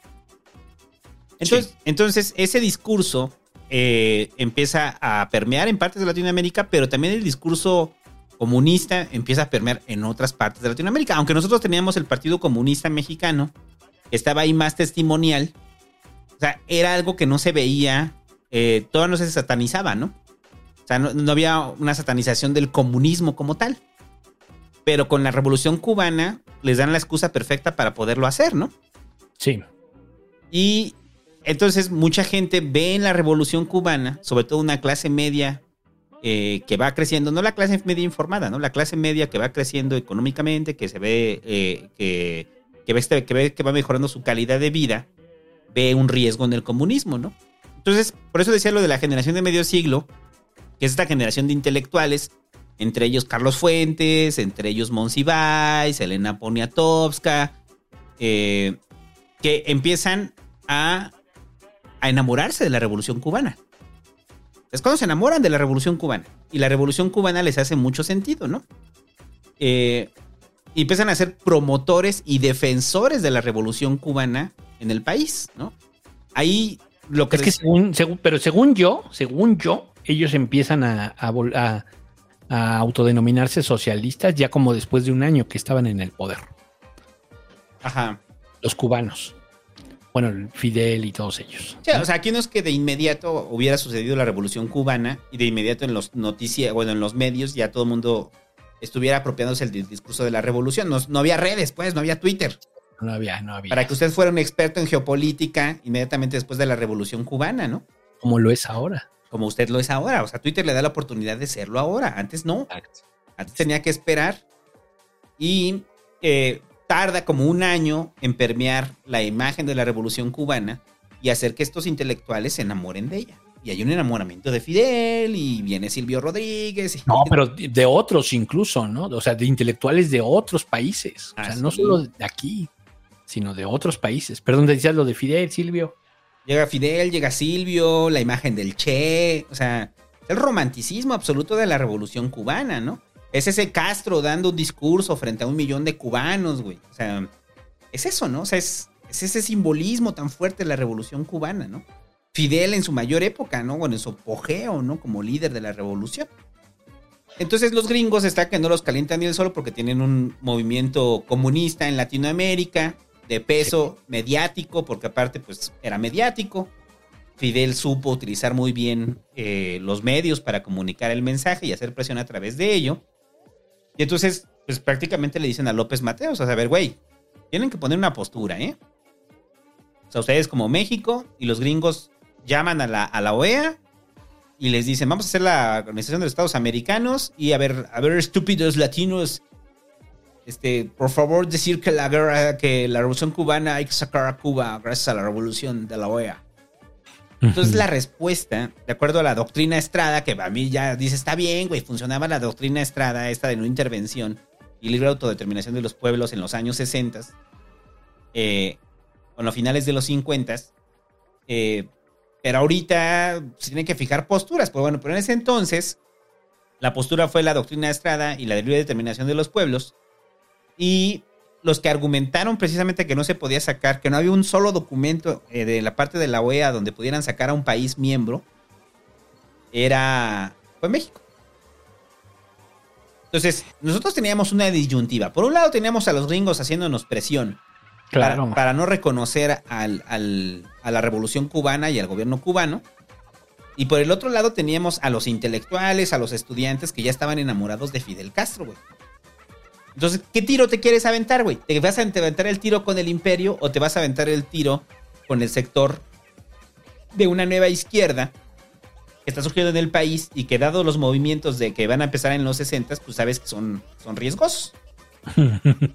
¿Qué haces? O sea, entonces que la mejor parte que hace López Mateos es la parte mediadora. O sea, la, ¿cuál es la parte mediadora? A ver, no, o sea, tenemos simpatías y reconocemos al gobierno cubano.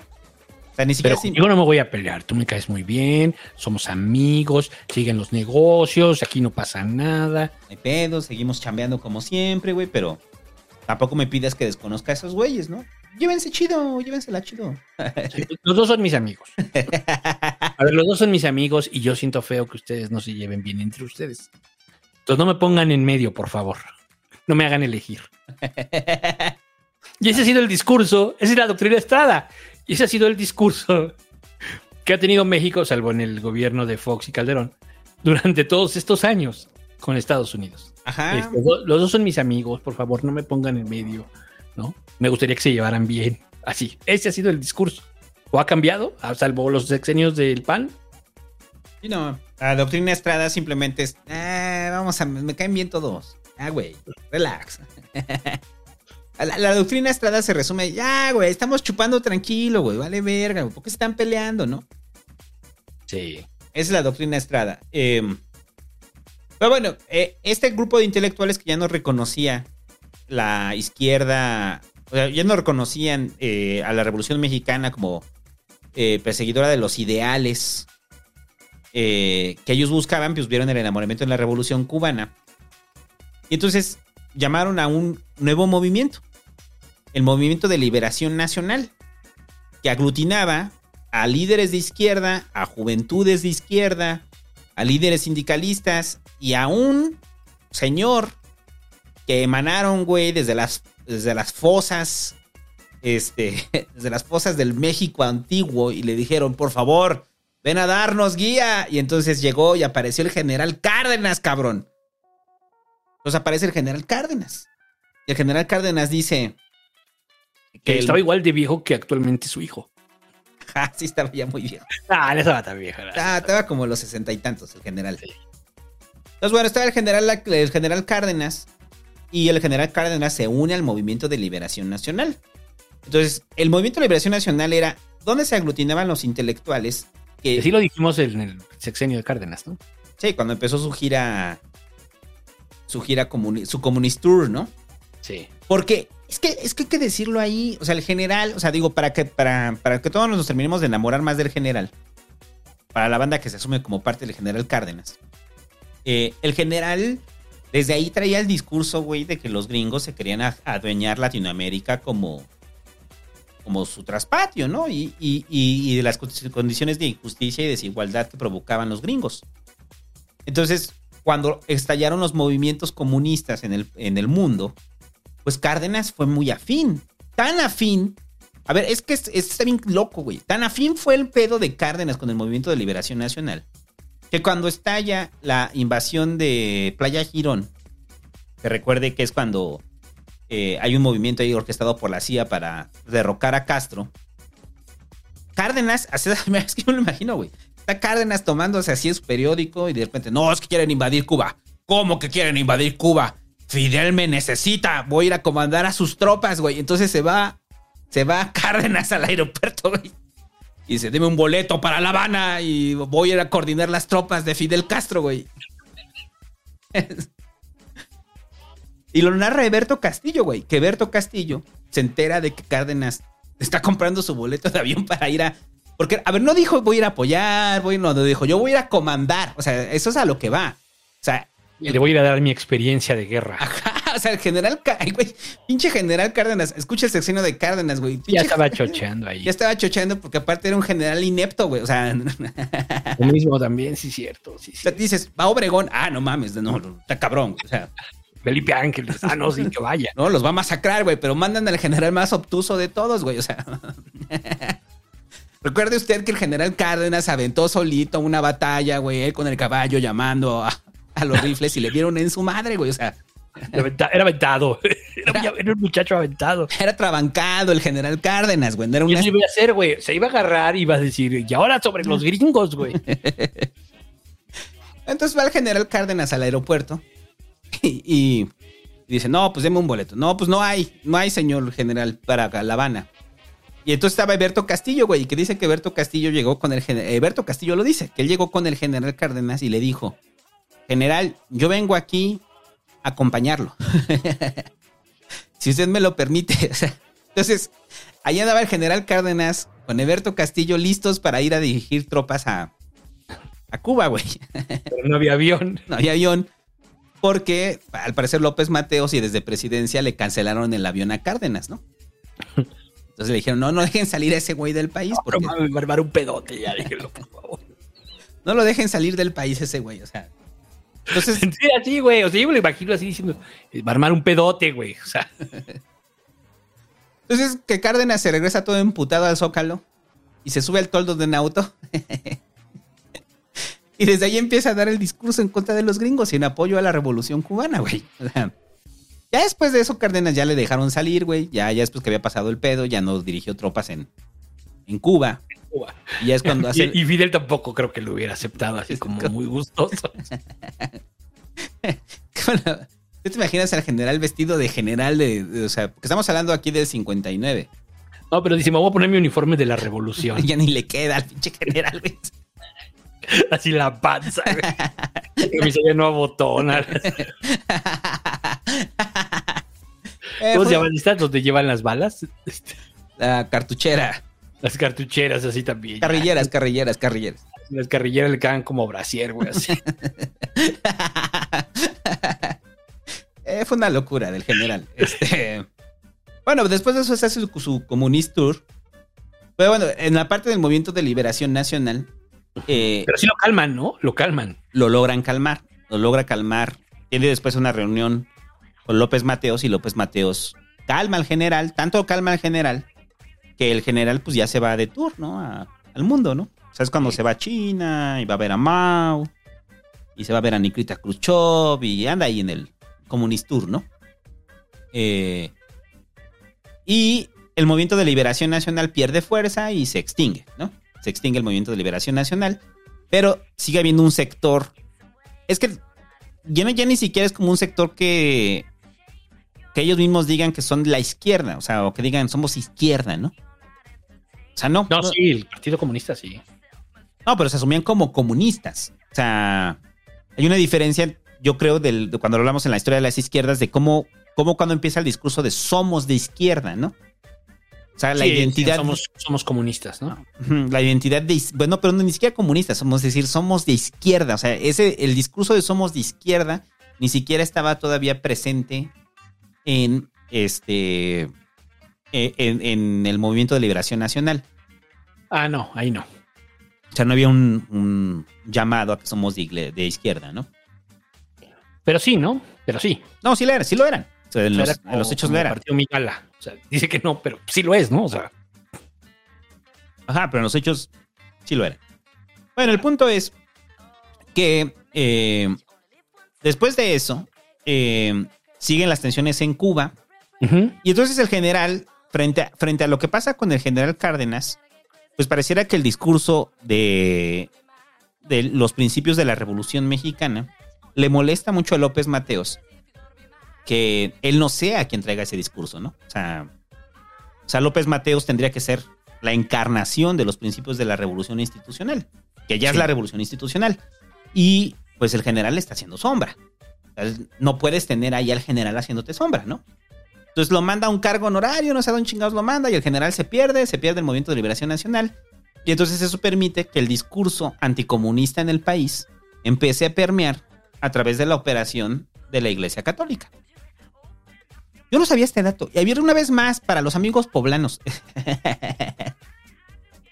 La mayor marcha, anticomunista registrada en, en los años en los cuales les pidieron los gringos el combate al anticomunismo a la Iglesia Católica fue en Puebla. Y fue un sector grande de la población poblana que dicen que fueron más de 100 mil personas las que marcharon al grito de Cristo sí, comunismo no. La campaña de Cristo sí, comunismo no permeó tanto en el país que hasta la fecha usted puede ir a zonas acomodadas de aquí de la Ciudad de México, en la Roma, Condesa y así, y tú encuentras placas en las casas que dicen Cristo sí, comunismo no. ¿Las has llegado a ver todavía, güey? No, no, no, eso sí no me ha tocado. O sea, sí sabía de la frase, es muy famosa, pues, es muy famosa entre eh, la de ultraderecha mexicana, ¿no? Muy famosa. Pero no, no sabía. No, sí, a mí saludos al Hobbit. El Hobbit rentaba un departamento donde la primera vez que lo fui a ver, en la ventana decía Cristo sí, comunismo no. y digo, ay, tú vives ahí. Y Por ahí pusimos una imagen de, de. De una de las. ¿Qué será? Carteles que sacaba, ¿no? De la propaganda que decían pégalo en la puerta. Pégalo en la puerta. Se los voy a leer, aquí la tengo a la mano porque la tuiteé en la tarde. Dice: El comunismo te arrebata tu salario porque no admite la propiedad privada. El comunismo te arrebata a tus hijos porque dice que pertenecen al Estado. El comunismo te arrebata a la Virgen María porque odia la religión. El comunismo te arrebata a Cristo porque es su, es su mayor enemigo. ¿Ya no, no, era el diablo? No, pues es lo mismo. Ajá. el mayor enemigo de Cristo es el comunismo, güey. Está cabrón. El comunismo te asemeja a las bestias porque dice que no existe el alma inmortal. Muy bueno, güey. Digo que yo lo tuiteaba en la tarde y decía que mucha banda, güey, lo puede postear ahorita y van a pensar, o sea, son capaces de compartirlo creyendo esto, ¿no? Sí, sí, todavía pega. El comunismo asesina las conciencias y los pueblos. El México cristiano y guadalupano, amante de la libertad, repudia el qué? El comunismo. Los comunistas deben recordar lo que el mexicano le ha cantado desde niño a su patria. Maciosare, ya saben, en cada hijo te dio. Cristo sí, comunismo no. Y abajo la señal, colóquese en un lugar visible. sí. Pero ¿sabes qué es lo peor, güey? Que la campaña fue un éxito. Sí. Fue un sí, éxito. Pues sí. Un éxito esta campaña. Sí, pues unos años después en Canoa. bueno, en, los, en, la tragedia, ¿no? En la que está basada Canoa. Saludos a los amigos de Puebla una vez más. Así es. es. ¿Y quién era el secretario de gobernación que operaba todas estas represiones? Gustavo Díaz Ordaz. Nacido en Puebla. Hombres ilustres de Puebla aquí en el Pasquín. Eh... Puebla se forja el mal, güey. Se forja el mal. O sea, el güey este, el que, que tiene su apellido es Satanás, estoy 100% seguro que nació en Puebla, güey. No, ya lo hubieran quemado. sí, no puedes tener apellido Satanás y nacer en Puebla, ¿verdad? No, ya lo hubieran quemado. No, todavía no sé de dónde sea. Estoy pensando que es de la Ciudad de México. Bueno, entonces, el, el, el rollo es que la campaña del, de, como, de Cristo sí, comunismo no fue muy exitosa. Fue operada por la arquidiócesis mexicana. Y sí hizo que se generara un sentimiento anticomunista en el país, ¿no? Sí. Durante años hubo un sentimiento anticomunista en el país. Sobre todo que era contradictorio a los principios de Cristo, ¿no? Pues si Cristo era el más pinche comunista de todos, ¿no? O sea. Bueno. Eh. Pero digamos que era menos de derecha. y en ese entonces también estaba surgiendo la teología de la liberación. O sea, a la par de estos movimientos también estaba la teología de la liberación que después también daría raíz a mucha raíz ideológica a muchas guerrillas latinoamericanas y centroamericanas. Entonces, el discurso de comunismo, de Cristo sí, comunismo no, también servía para bajarle eh, un poco al poder que estaba surgiendo por parte de la teología de la liberación, ¿no? Ajá. Y bueno, ya, y a ver, esto es importante. O sea, cuando llega la crisis de los misiles cubanos, que no es otra cosa que cuando se ponen misiles. Que, que yo lo que estaba leyendo dije, no mames, ¿por qué nos tocó el de López Mateos en el mero pedo ahorita nuclear también? Sí, porque sí, pues recordar es vivir, cabrón. y estamos así ahorita, güey. Cuando llega la crisis de los misiles cubanos, en las cuales recuerde que había cabezas nucleares apuntando desde La Habana hacia Estados Unidos, auspiciados por la Unión Soviética, eh, Que un día se dieron cuenta con un con un avión, ¿no? Que iba volando. Mandaron un avión espía a Cuba. y cuando ¡Surprise! no, hubiera Tenían sido pinches misiles apuntando a Florida. sorpresa, chico. Sorpresa, chico. Sorpresa, chico. Y ajá, y, y entonces es cuando se detona el conflicto, cuando estuvimos a punto de, de extinguirnos, antes de que nos a- que estemos a punto de extinguirnos ahorita. Ah, por lo menos los de Reynosa sí tendrían, sí tendrían este, no, mucha zona, ¿no? Todo, todo- todo el Golfo, todos los que viven tendrían mucha radiación. Hmm. Ahí estábamos a punto de extinguirnos, parecido a la crisis este, nuclear que pueda, se pueda desatar en, en el presente. Sí. Pero esto es cabrón. Cuando sucede la crisis de los misiles cubanos, eh, López Mateos no estaba en el país, andaba de viaje. Qué raro. Qué raro. Y el que opera toda la crisis y el posicionamiento de México frente a la crisis de los misiles cubanos es el secretario de Gobernación, es Gustavo Díaz Ordaz. Díaz Ordaz ni siquiera consulta al presidente, güey, soluciona en lo inmediato. O sea, ¿qué es solucionar en lo inmediato? Condena y pide el desarme de los misiles. Eso es lo que pide el gobierno mexicano. Le pasa la nota informativa a López Mateos, que lo más seguro es que andaba en una orgía, güey. o- ¡Ay, cabrón! ya lo resolviste. Y, ok, va, va, chido. Eh, López Mateos andaba cogiendo o algo así, güey. O sea, andaba en un pedo, o sea, andaba de pedo. Estaba en su desmadre, López Mateos, ¿no? Y mientras el pinche mundo está a punto de acabarse, el presidente de México andaba, andaba de viaje. Eh, entonces resuelve Díaz Ordaz y entonces López Mateos, como el alcalde de Diamante, güey, que eh, cuando dice lo de, oye, tú salte de la oficina del alcalde y que sale un güey tocando la marimba, ¿no? Eh, así estaba López Mateos, ¿no? Entonces López Mateos manda un mensaje televisado en lo cual llama a que se desarmen los misiles nucleares, ¿no? Entonces, la crisis de los misiles cubanos, o sea, si bien no hizo que se bronquearan con, con Cuba, y tampoco darle como gusto a los gringos, sí se posicionaron en contra de los misiles. O sea, Ah, porque al final. O sea, los cubanos estaban más decepcionados de lo que les, al final les hicieron los rusos que del posible posicionamiento de México. No, o sea. O sea, al final se dieron cuenta los rusos, los cubanos, que habían sido usados por los rusos. De la manera más vil y miserable. Entonces. Creo que ya el, el enojarse por parte de los cubanos con México era lo de menos, ¿no? sí. Y fue una buena decisión.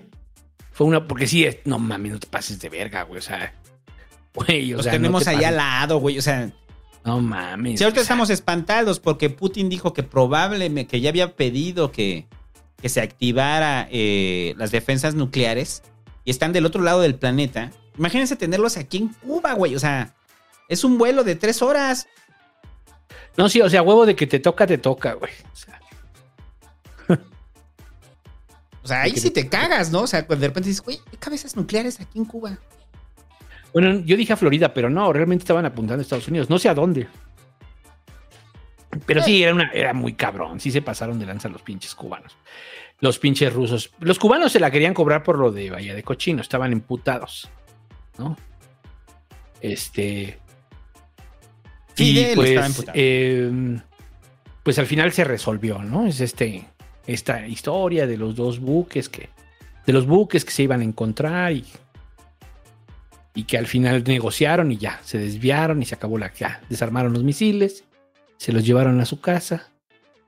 Y pues Rusia siguió manteniendo económicamente a Cuba por muchos años. La, que se le reconoce a Y Kennedy. México un poquito también, ¿no? México un poquito también. No, y que se le reconoce a Kennedy eh, haber salido librado, bien librado de la crisis de los misiles, ¿no? O sea, es gracias Kennedy porque impediste, güey, que se fuera a la verga el mundo, ¿no? Gracias Kennedy, gracias. Bueno, pero se le adjudica a Kennedy, ¿no? Fue una negociación de ambas partes, ¿no? Sí. Y bueno, después de... Ajá. No, no. no. Después de, la, después de eso, ¿qué sigue? después de la negociación de los misiles cubanos que hizo el presidente Díaz Ordaz. Es que hay que decir eso, güey. López Mateos, cuando ya empieza a agarrar sus viajes, el país, lo, lo- lo dicen varios, lo dicen varios, desgraciadamente estaba gobernado por Díaz Ordaz. Y así lo dicen con esa palabra, desgraciadamente estaba gobernado por Díaz Ordaz.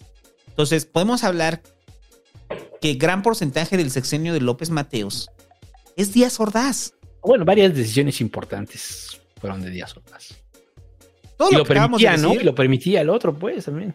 todo lo que acabamos de decir, la represión, o sea, la represión, la política exterior, o sea, eran decisiones de Díaz Ordaz.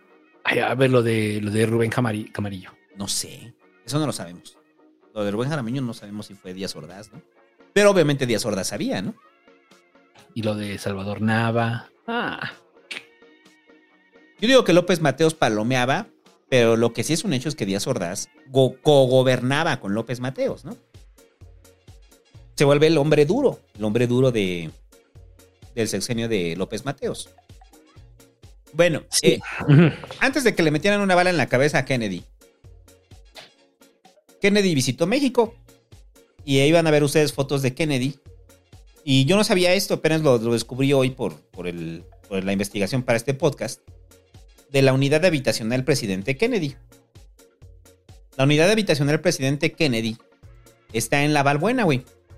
A ver, cuenta. Ajá. La unidad habitacional presidente Kennedy, eh, cuando llegó Kennedy a México, o sea, como Kennedy era un rockstar, eh, los mexicanos recibieron a Kennedy con bombo y platillo, así de, ¡eh, viva, presidente Kennedy! ¡Ay, el presidente Kennedy! Entonces, ver a López Mateos junto con Kennedy, que también era un, un sex symbol de su época, güey. Entonces, yo creo que algunas señoras de la época y algunos señores también, güey, tuvieron sueños cachondos, ¿no? O sea, ver a Kennedy y a López Mateos juntos era como de, ay, güey. O sea, A huevo. los dos, güey, como vengan, güey, de apoyo rostizado, no hay pe. Entonces, hubo el enamoramiento de Kennedy cuando vino y de, y de Jackie, ¿no? Ujú. Tanto fue el enamoramiento que esta, la unidad habitacional presidente Kennedy, no se iba a llamar unidad habitacional presidente Kennedy. Entonces, Le pusieron en unidad habitacional presidente Kennedy en honor a la visita ¿de de quién? Kennedy. Porque Kennedy acompañó a López Mateos a inaugurar varias obras y todo el tiempo la prensa lo cubrió bien cabrón, la visita de Kennedy. Pues es que Kennedy era un presidente muy, muy querido, ¿no? Muy popular, muy popular. Muy popular, era un presidente popular y entonces López Mateos también era un presidente muy popular. Entonces la gente estaba soñada de ver ahí a, a Kennedy. Entonces ya le cambiaron el nombre después a la unidad habitacional presidente Kennedy. Ya no se llama así. Pero durante un tiempo, si usted vivió ahí o conocía a alguien que vivía en la Kennedy, díganos. Mm. Todavía debe de haber así, ¿no? O sea, unidades, A huevo. hab- unidades habitacionales con nombres raros, ¿no? Sí, este, pues había otros que pagaron, ¿no? Por sus monumentos, ¿no? Un dictador de no sé qué pagó por esta placita y le pusieron su monumento. Entonces, ojalá si usted tiene como eh, testimonios de que su familia habitó la unidad habitacional del presidente Kennedy, manden los muchachos. Avísenos. Porque nuestra relación con los gringos, pese a todo, era una buena relación. O sea, era una buena relación la que tenía López Mateos con, con Kennedy. Sobre todo con Kennedy, ¿no? Eh, y en el. Es en esa parte cuando se da el rollo del chamizal. Eso es muy rápido, lo del chamizal. Lo del chamizal es que la, la frontera natural que divide el río Bravo eh, de México con Estados Unidos, dada la creciente del río, había hecho que cierto territorio de México hubiera formado, o, sea, ahora formara parte del territorio de los Estados Unidos. Entonces los gringos, en un acto de buena voluntad, dijeron: Nosotros regresarte tu prieto, tu parte de tu parte de terreno árido. Entonces, lo que hicieron fue regresarles territorio, eh, pero era territorio llano. O sea, eran cientos de hectáreas de territorio en el cual no podía crecer absolutamente nada. Pero a nivel de simbolismo y a nivel de la relación que se mantenía entre México y Estados Unidos, representó mucho para el pueblo mexicano. Tanto así que cuando se, cuando se devuelve la parte del chamizal, hubo como festejos porque nos estaban regresando la parte del chamizal. Era un logro simbólico que necesitaba López Mateos. O sea, usted piénselo ahorita a nivel del simbolismo del- de la 4T. Imagínate que nos regresaran un pedacito de tierra de Estados Unidos, güey, y que dijeran, "Este es A de México". huevo, no mames, ya estamos conquistándolos de nuevo. Ya le ganamos al imperio, güey. No importa que Estamos sean, recuperando lo nuestro. no, sean que, no importa que sean hectáreas, hectáreas de tierra infértil. que es desierto, o sea, nos regresaron desierto, güey. Sí, pero, mm, pero pues el rollo es. O sea, era lo correcto, pues, ¿no? O sea, el río se desvió, pero la frontera pues sigue siendo la misma, ¿no? Eh, pero nos dieron desierto, o sea, nos dieron desierto y López Mateos, obviamente lo cacareó como, como un acto de buena relación. Hay que aclarar que cuando, cuando ya se del chamizal, ya mataron a Kennedy. Sí. Pero bueno, la negoció con él, ¿no? La negoció con él, la negociación empezó con él. Y ya, bueno, eso es de, de la revolución cubana. Ahora sí, la parte política, que eso es como la, la interesante, que también va a haber muchas cosas que, va, que usted disfruta ahorita y probablemente se enoje del, de dónde vienen. Y que vienen de López Mateos. Pero a ver, antes de eso, nada más rápido, lo del PAN. El PAN ya estaba creciendo porque la, la reforma de diputados les permitió meter diputados plurinominales. Sí, les dieron una pequeña reforma, hubo una pequeña reforma electoral en el, en el periodo de López Mateos y vienen las plurinominales para, para la oposición. Esto, de todos modos, significaba que ni juntas todas las plurinominales, no había posibilidades de que en ningún momento se hiciera una mayoría de otro grupo. Así estaba planteado. Entonces, más bien era simplemente, pues, pues órale, te voy a dar este el control sin cable para que juegues. Ajá, y también entraron del PPS, ¿no? O sea, no solamente entraron del PAN.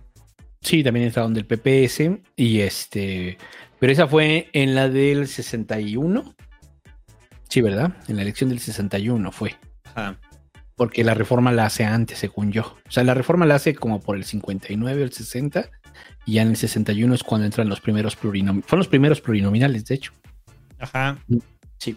Y les da, es muy buena, muy buen ejemplo, güey, el del control sin cable. Sí, porque no tienes nada. Sí, no. Solamente les permitían ahí que, que tuvieran una curul, ¿no? Es el primer grupo del, del PAN, ¿no? Es el primer grupo parlamentario del PAN. Sí. Y después de eso viene la nacionalización eléctrica, muchachos. Que hay muchos que, que ahorita están con el tema eléctrico y que les molesta que la- la- el sistema eh, eléctrico del país sea eh, propiedad del Estado, pues culpen a López Mateos. Sí. Bueno, eso no solo le molestó a. Es que eran varias señales hacia, la, hacia el sector, digamos, que creía más en, en el mercado y en estas cosas, llámese, pues la derecha económica, ¿no? Entonces, eh, viene la nacionalización eléctrica en el mismo periodo, este, y les venía dando varias señales. Una de ellas, pues, fue los libros de los libros de texto gratuitos que eh, les, les hizo les hizo mucho ruido. Bien, la nacionalización eléctrica no se hace por el porcentaje total. Entiendo que todavía había un porcentaje pequeño de participación privada, pero pues era un control de, era un control del, del, este de la industria, ¿no? Entonces, este eh, pasa también eh, que durante mucho tiempo más bien desde entonces a la fecha es la, la nacionalización que fue en el ¿qué fue en el en el en qué año fue? A ver, espérenme, espérenme, espérenme. ¿En qué año fue la, la nacionalización? En el 60. En el 60.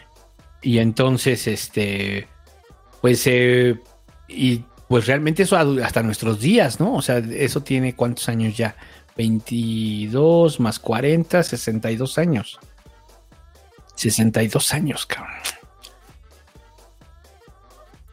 que también es parte de. Porque recuerden que un año antes, o sea, bueno, en ese tiempo era el- la locura del general, eh, en la cual estaba haciéndole sombra a López Mateos, ¿no? Entonces López Mateos también toma la decisión de la, de la nacionalización eléctrica como una forma de decir, yo también, ¿no? Yo también soy como Cárdenas. Miren, miren, voy a nacionalizar también. Inclusive ahí ahorita van a ver, va a pasar una imagen en la cual está en la portada. Car ahí está. Eh, que dice la electricidad también es nuestra, el petróleo y la tierra, ¿no? Del 15, ¿no? O sea, con la reforma agraria, ¿no? Sí, aunque eh, al final es un proceso, lo de la nacionalización es, este, eh, que ya había empezado con Abelardo, ¿no? Desde Abelardo, pues. Pero eso fue, ahí, ahí no tengo claro. O sea, después volvió a pasar a la iniciativa privada y luego volvió a nacionalizarse. Sí, porque habían dos empresas eh, y la, o sea, el- hubo un intento, luego compraron y luego fue cuando López Mateos los, lo nacionalizó. Que al final la nacionalización fue una compra. Porque también la- la- las empresas eléctricas también querían vender. O sea, tampoco fue como un rollo de que fuera un negocio enorme para ellos, ¿no? O sea, no, no fue como la, la expropiación petrolera, ¿no? En la cual se había capitales que se estaban amarrando a no queremos salirnos de aquí. En la- No, porque al final aquí lo que se busca es el autoconsumo. Y en el cuando lo- en el tema del, el tema del petróleo, pues es vender. Ajá. ¿No? Sí, entonces fue distinto, ¿no? Fue muy distinto. O sea, no fue igual, pero el impacto mediático eh, fue parecido, ¿no? Sí. Em, Y bueno, se aventó su discurso también allí en el Zócalo y eso, ¿no? Por ahí anda el este discurso, a ver, a ver si lo encuentro. Aquí lo tenía. Así rápido, nada más para que escuchen.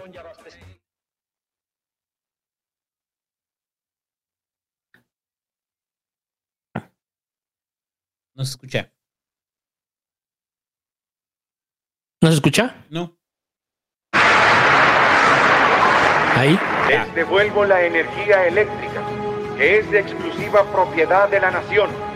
Pero no se confíen, porque en años futuros algunos malos mexicanos identificados con las peores causas del país intentarán por medios sutiles panistas. entregar de nuevo el petróleo y nuestros recursos a inversionistas extranjeros. Ni un paso atrás fue la consigna de don Lázaro Cárdenas al nacionalizar nuestro petróleo. Solo un traidor entrega su país a los extranjeros, a los extranjeros. Ahí está. ¿Por qué le pusieron música épica del Señor de los Anillos, güey? O sea, No lo edit- sé, alguien lo editó y le Chava- puso esa fusa, esa, esa música épica, ¿no? Yo, yo creo que esta chava que lo subió, este, María Luz se llama. Tiene cuatro suscriptores. Es fan, es fan de, de- de López Mateos. es obvio así, un video bien chingón, güey. Búsquenlo así, discurso del expresidente Adolfo López Mateos cuando recuperó la industria eléctrica. Recuperó, o sea, es... Pero bueno, gracias a eso se crearon las dos compañías, bueno, que ya existían y una, una que es la que tenemos ahorita, que es la comisión. No, esa es la de Abelardo, según yo. ¿Que, que se crea la comisión? No. La Abelardo sí, sí, No, la que pasa a ser de la comisión A ver, Historias F. es la que era la norteamericana y la otra es Luz y Fuerza del Centro. Ah. No, sí, la CFE se crea en 1937. Con Cárdenas. Entonces lo que expropian de la norteamericana nada más es, o sea, se, se va a activos de la CFE. Sí. Y, Luz, y Luz y Fuerza sí queda como Luz y Fuerza. Luz y Fuerza del Centro, que es la otra empresa que existía, pero ahí surge en, en- No, ya estaba, o sea, Luz y Fuerza ya era una empresa privada. también. mm. Y esa es la que también nacionalizan. Ajá. Y ya, eh, el asunto del reparto agrario.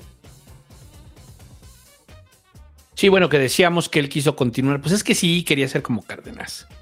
Entonces también quiso dar tierras y dio 3 millones de hectáreas, ¿no? Que al final fue insuficiente para la demanda o lo que se demandaba, más allá de la repartición de las tierras, que también era parte de, la agenda de la reforma agraria. Este, pues también hacer productivas las tierras, porque pues de nada servía, ¿no? Lo que ya hemos comentado mucho tiempo. El problema con la reforma agraria. Y el rollo es que las tierras que repartió López Mateos, muchas de esas tierras ni siquiera eran cultivables. O sea, Sí, fue, no. fue el acto de relumbrón de repartir tierra, como el cuento de Rulfo de aquí nos dieron la tierra, donde no crecía absolutamente nada. O sea, las tierras cultivables ya estaban repartidas. Entonces lo que se repartieron fueron pedazos de tierra árida. ¿Ya? Pero el mensaje era, estamos repartiendo tierra, ¿no? El mismo año de la muerte de Rubén Jaramillo.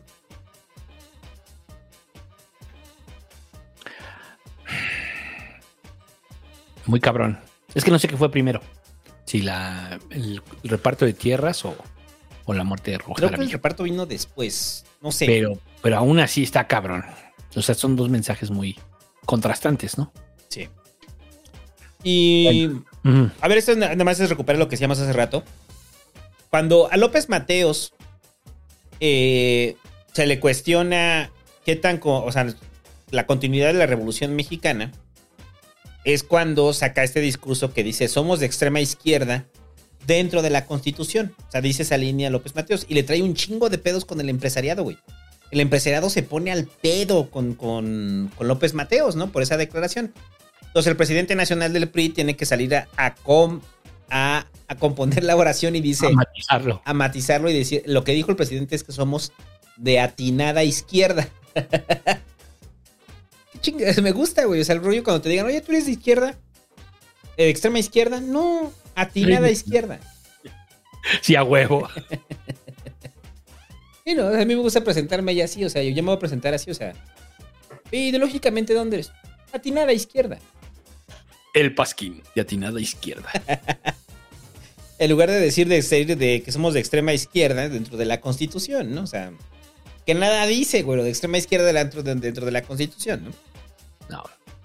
Eh, algo que no se le, re- bueno, que se le reconocía a López Mateos y que empezó con Ruiz Cortines y que después culminaría con Díaz Ordaz, que hasta ahí llega, eh, lo que decíamos del desarrollo estabilizador. Eh, Nada más para que les den unas- unos datos de lo que significaba vivir en el sexenio de López Mateos, pese a la represión, pese a la locura. Este, eh, a la locura de la represión. Y pese al presidente mujeriego y que le valía verga, y pese a la crisis de los misiles cubanos. En 1962, la inflación era del 14.1%. Usted podrá espantar y decir, ah, no mames, la inflación estaba disparada. Sí, pero el crecimiento salarial fue del 97 96.7%. 96.7%. O sea, en un sexenio tu salario subió el doble. El doble. Así de. O sea, imagínensela ahorita. Que digas, en, un, en este sexenio que viene, mi salario se verá el doble. Yo ganaba mames. 15 mil varos, ahora gano 30. Y la inflación fue del 14%. O sea, entonces, ¿qué quiere decir? Que sí gané más de lo que subió la inflación. Así es. Y el crecimiento que teníamos era del 6% anual. No mames. O sea, Eso eran los buenos tiempos, chingada madre. ese es lo que empezó a llamarse como el sueño mexicano. El milagro. El milagro mexicano, sí es cierto. El milagro mexicano. El milagro mexicano era esto. Era, en seis años usted gana el doble. Sí. Entonces, ahí la gente era de, ah, que se madre en otro ferrocarrilero, no hay pedos.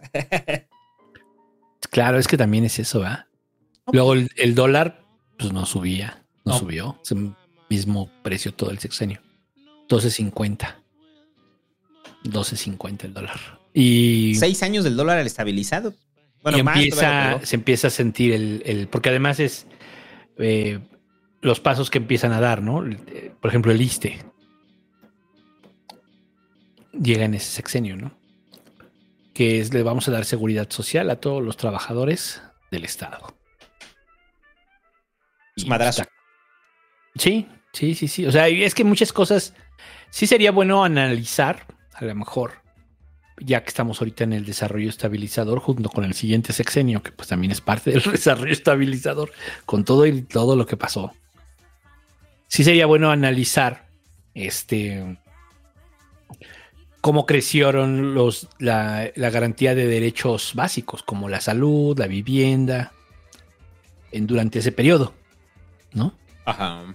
cómo crecieron, cómo creció todo eso. Este, cómo, cómo el país sí se fue convirtiendo en un país que pues parecía que iba para ser Suecia. Ahí sí, ahí- ahí- Ahí sí vamos a hacer Suecia, Ahí sí. ¿no? O sea, ahí sí te hubieran dicho, vamos a hacer Suecia. Y dices, a huevo, vamos a hacer Suecia. Por supuesto que sí. Eh, porque de repente volteas y ves el ISTE y de repente volteas y ves toda la infraestructura que se le está metiendo al ISTE, al IMSS. Porque se amplió la zona de hospitales, se amplió el siglo XXI. Y dices, ay cabrón, ¿y eso es para los trabajadores? Eso, el reparto de utilidades. O sea, había tanto dinero que de repente no solamente usted ganaba el 96% más, sino las empresas estaban obligadas a darle utilidades. Y se las reentregaban el fin de año. Y si necesitan vivienda, hay vivienda. Vivienda. Y les hacen la unidad habitacional normal contra Telolco. Muy emblemática acá en la Ciudad de México. Una pinche unidad habitacional brutal. Bueno, ahí empezó, ¿no? Porque después la segunda fase fue, creo que con Aragón. Ajá. San Juan de Aragón. San Juan de Aragón. Sí. Ay, cabrón. O sea, es que ese es el tema, ¿no? Es que ese es el rollo. Y las, no, y los libros de texto gratuitos, ¿no? Bolcheviques. Porque eran obligatorios. No solo eran gratuitos, eran obligatorios. No, pero, pero ahí, el, el- o sea, saludos a los amigos regios. Recuerde el segundo estado más despreciado por mí, luego de Puebla. este, desde ahí estaba el pedo de no queremos que ustedes eduquen a nuestros hijos, ¿no? Libre determinación de los padres, libre de derecho de los padres a educar a sus hijos. Y en Monterrey eh, salieron a manifestarse los regios en contra de los libros de texto gratuitos. Sí. Porque eran obligatorios. Entonces, imagínate para un mexicano viviendo en el 62, que de repente ve que le va muy bien, que tiene salud, que tiene vivienda. O sea, estamos hablando de las zonas, de la creciente clase media y de las zonas urbanas, ¿eh? Porque en muchos lados del país eh, el progreso no llegaba, ¿no? Eh, pero en el crecimiento de las zonas urbanas y de las manchas urbanas, hay mucha gente que se hizo de propiedades en ese entonces. Sí.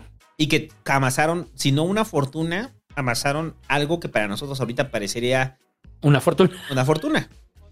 O sea, una casa, no sé, o sea, en, en- no sé qué, una zona como la Roma Condesa. Ah, pues es, es la parte del, del- O sea, esas casas que usted ve en la película de Roma de Iñárritu, de Cuarón, que eran zonas de clase media. O sea, son los remanentes todavía del, del desarrollo estabilizador, en los cuales podían vivir una calidad de vida en la cual para usted ahorita podría ser impensable, ¿no? Pero era lo que, lo que había, ¿no? Sí. O sea, no, no estaba en las zonas urbanas, no estaba la precariedad de esta magnitud, ¿no? No, no, no. sí, muchas, muchas colonias ahí se, se hicieron, ¿no? Sí. Coloni- colonias que hoy, dije colonias. colonias. colonias que hoy se consideran colonias de alta plusvalía, ¿no, güey? Pues entre ellas, por ejemplo, pues también la Narvarte y así, ¿no? Varias colonias se empezaron a hacer. Y mucha gente pues tuvo acceso a eso. ¿Por qué? Porque le, le fue bien. ¿Por qué? Porque había lana en esos sexenios, ¿no? La economía estaba muy bien. Y si la economía está bien, la gente está bien. Es básico.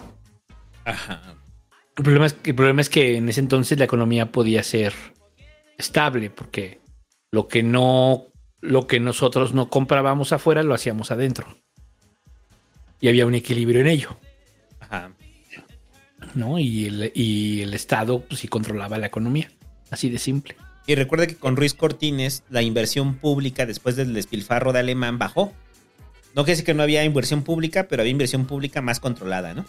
O sea, sí es nuestro estado de bienestar. Sí. Hay que decirlo así. Es- es- es- se, estaban, se estaban sentando las bases del estado de bienestar. Estaba así planteado incluso. O sea, eran muy priistas y lo que quieras, y, pero, pero todavía pegaba mucho el tema de la constitución y de hacer valer la- los sueños de la revolución plasmados en la constitución. Todavía eran el partido de la revolución inst- institucionalizada, pero. En fin, ¿no? Este. el- todavía se entendía así. O sea, era, hay que darle a todos, hay que darle a todos, y porque esto es un derecho y les vamos a dar a todos los trabajadores, les vamos a dar su, del Estado, les vamos a dar su este, seguridad. A ustedes les vamos a dar vivienda, a ustedes les vamos a dar educación, va a haber libros para todos. Lo que sí les cagó a todos, a, a la derecha, fue que fueran obligatorios. Porque fue cuando se empezaron a. O sea, ahí, ahí empezó el rollo de obligatorios. Es que en las escuelas privadas también se tienen que aplicar. Tienen que trabajar con, ese, con esos libros. ¿no? Entonces, lo que hacían es que lo que fueron haciendo. Algunas escuelas privadas se los pasaron por los huevos. Algunas hicieron cursos express. Pero eso sí causó mucho malestar en la derecha. Ahora, hay que recordar que, pues, este todavía la, la, educación tenía que ser laica, ¿no? Eso cambió después con Salinas, después les, Salinas les dio chance. Pero eso le cagó mucho a la derecha, los libros de texto, los odiaron, hasta la fecha los odian, ¿no? Que ni siquiera era el ni siquiera era como el tipo de educación de los maestros armados de Cárdenas. No, no, no. o sea, pero la derecha todavía recuperaba esos recuerdos de los maestros armados de Cárdenas para ponerse al pedo con los libros de texto, ¿no? Sí, pues sí, claro.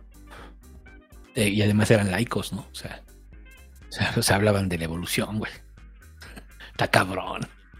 Estamos hablando de 1962, más o menos, ¿no? O sea, sí pegaba todavía. Sí. todavía. Este, a ver, hizo, ya así para rápido, el 20 de noviembre, Ajá. con él se hizo Tlatelolco, la Unidad de Independencia en, en, la Contreras, este, los cuatro primeros edificios de Zacatenco del Poli, eh, se modernizaron aeropuertos, redes eléctricas, telegráficas y de comunicación, el ferrocarril Chihuahua Pacífico conectó el norte con el país. Y qué más, este, fomentó talleres gráficos de la nación, inauguró la, puesta, la autopista México-Puebla, la actual, este, qué más, qué más. Los desayunos, los desayunos escolares, recuperó los desayunos escolares, convirtió ahora sí la Conasupo, la Conasupo como eh, para ofrecer productos a bajos, no, no para la leche, güey, después se transformó en eso con la Conasupo, sino era pensado en el campesino, en el cual tuviera suministros a bajos costos para la producción en el campo. ¿Qué es lo que ahora retoma Segalmex? Eh, museos, el, güey, el Museo Nacional de, de Antropología e Historia eh, fue con López Mateos. No mames. El Museo de Historia Natural fue con López Mateos. El Museo de la Ciudad de México, el Museo del Virreinato, o sea, tan solo antropología y, e historia. Bueno, historia natural está culero, ¿no? O sea, está culero, está culero. Hay que decirlo así, tal cual, está culero. Eh, pero antropología. Ahí va a pasar una foto de cuando están cargando a Tlaloc. ¿Pero por qué el historia natural está culero? O sea, que está descuidado. O sea, no, está, no, es, no es tan chingón. O sea, no es como antropología. Antropología es un museo. Pero era muy bonito antes. Ese museo lo, des, lo, lo descuidaron, pues. O sea, me refiero en la época de López Mateos, pues sí. Sí, supongo que habrá sido una pinche maravilla, ¿no? Claro. Pero fue que después se olvidaron de él. Y ya. Eh, los viajes de López Mateos fueron recurrentes. Ya lo decíamos de que López Mateos se iba de viaje. Y, y, y, y como se iba de viaje, pues dejaba el país a cargo de Díaz Ordaz y él andaba de socialite. Y López Mateos en sí mismo se planteó ser el embajador de México en el mundo. Y dices, güey, ah, tú eres el presidente, o sea, ya sabes, esa no es tu función. Tu función es otra. Eh, pero aún así López, López Mateos se recorrió casi todo el mundo, cabrón. O sea, bueno, por lo menos todos los continentes se los recorrió. López Paseos. López Paseos. Inclusive tenía López, Pase López Mateos, cuando le decían lo de López Paseos, regresaba al país y decía, ¿cómo decía? Me reintegro completamente a la patria. Algo así decía, güey, cuando regresaba del, de sus viajes, güey. Lo que, pasó, lo que pasó en China se quedó en China. y ya lo habíamos dicho, o sea, el rollo de, Porque creo que lo confundimos ahí, porque cuando dijimos lo de vieja o viaje, creo que se la adjudicamos a Miguel Alemán. Sí, no era este güey. Era López Mateos. Entonces, López Mateos se le recuerda por la frase que toca hoy, vieja o viaje. Porque a donde iba López Mateos, este, pues era un galán, güey. Le gustaba ir a cochar. Y qué mejor si puede cochar internacionalmente, ¿no? O sea. O sea, imagínatelo con voz de Ramiro, así, con una noruega y. qué te gustaría coger con el presidente de México? O sea, Yo mejor soy presidente. ¿Qué pedo? ¿Se arma o no se arma? ¿Sabes qué me dicen? Que soy cabrón en la oratoria. ¿Sabes por qué? Porque tengo una lengua chingona. Ahora imagínate esta lengua sobre ti. Es que Oye, güey, a ver, espérame, pero ¿qué, qué has visto ahorita del pinche sexenio de López Mateos? ¿Cómo lo ves, güey? una verga, mi presidente López Mateos. Yo me siento mal. El, el- el periférico es Ávila Camacho, eh, por cierto. Ah, no, Es Boulevard López Mateos, periférico. Es, Que no, es Ávila Camacho. es que ese güey estaba gordo, güey. O sea, Che, güey, marrano, güey. Todo de la verga. Por eso lo buleaba a su carnal, güey.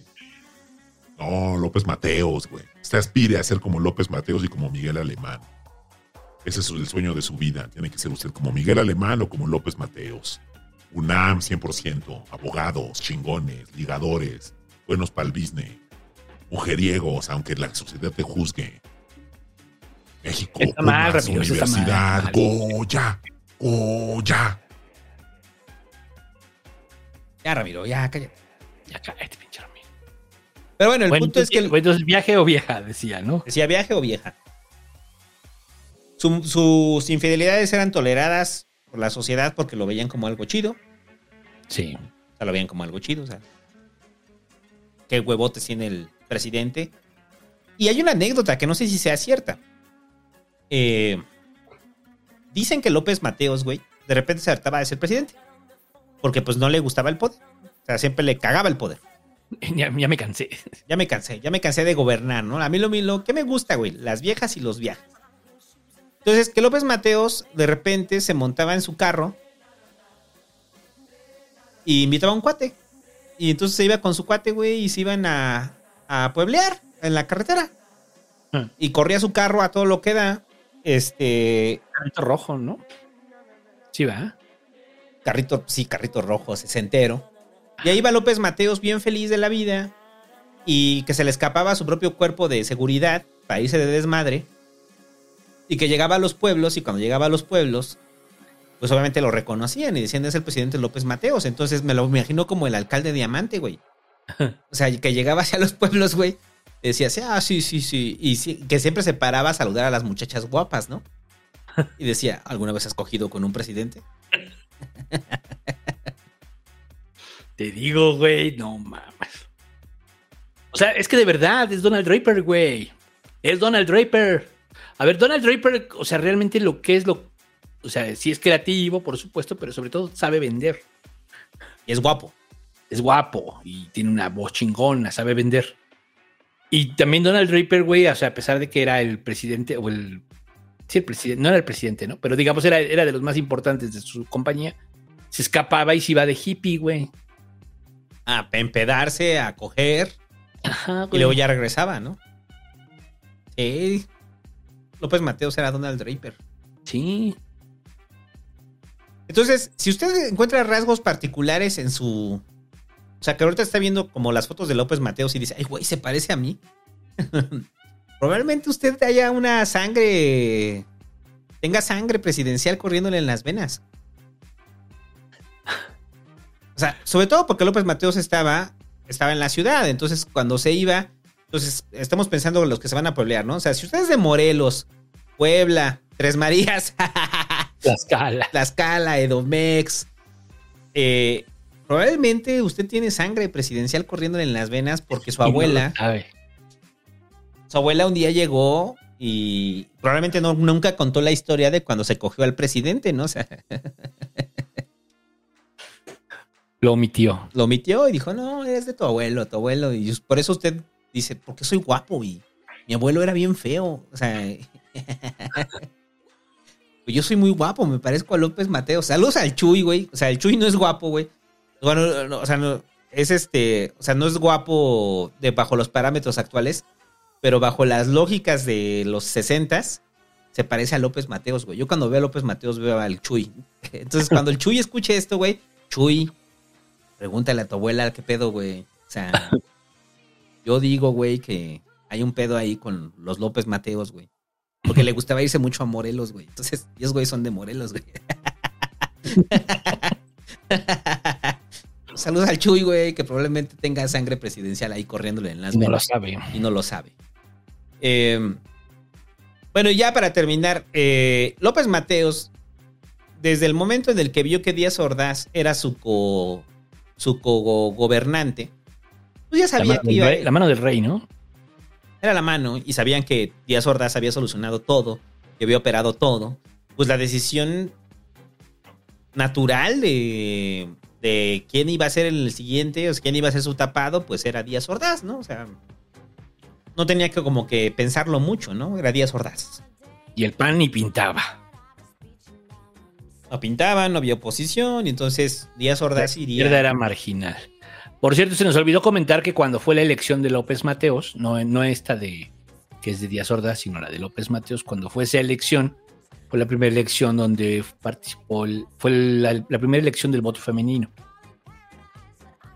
que les había otorgado Ruiz Cortines, ¿no? Que le sí. Entonces es la primera elección. Bueno, ya. Y entonces decide aquí por este.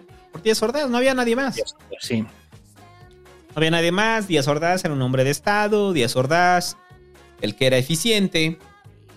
Y pues ya sabemos lo que pasó con Díaz Ordaz, ¿no? Sí. Pero eso lo vamos a ver en el pasquín tapado de Díaz Ordaz que va a llegar. El próximo pasquín.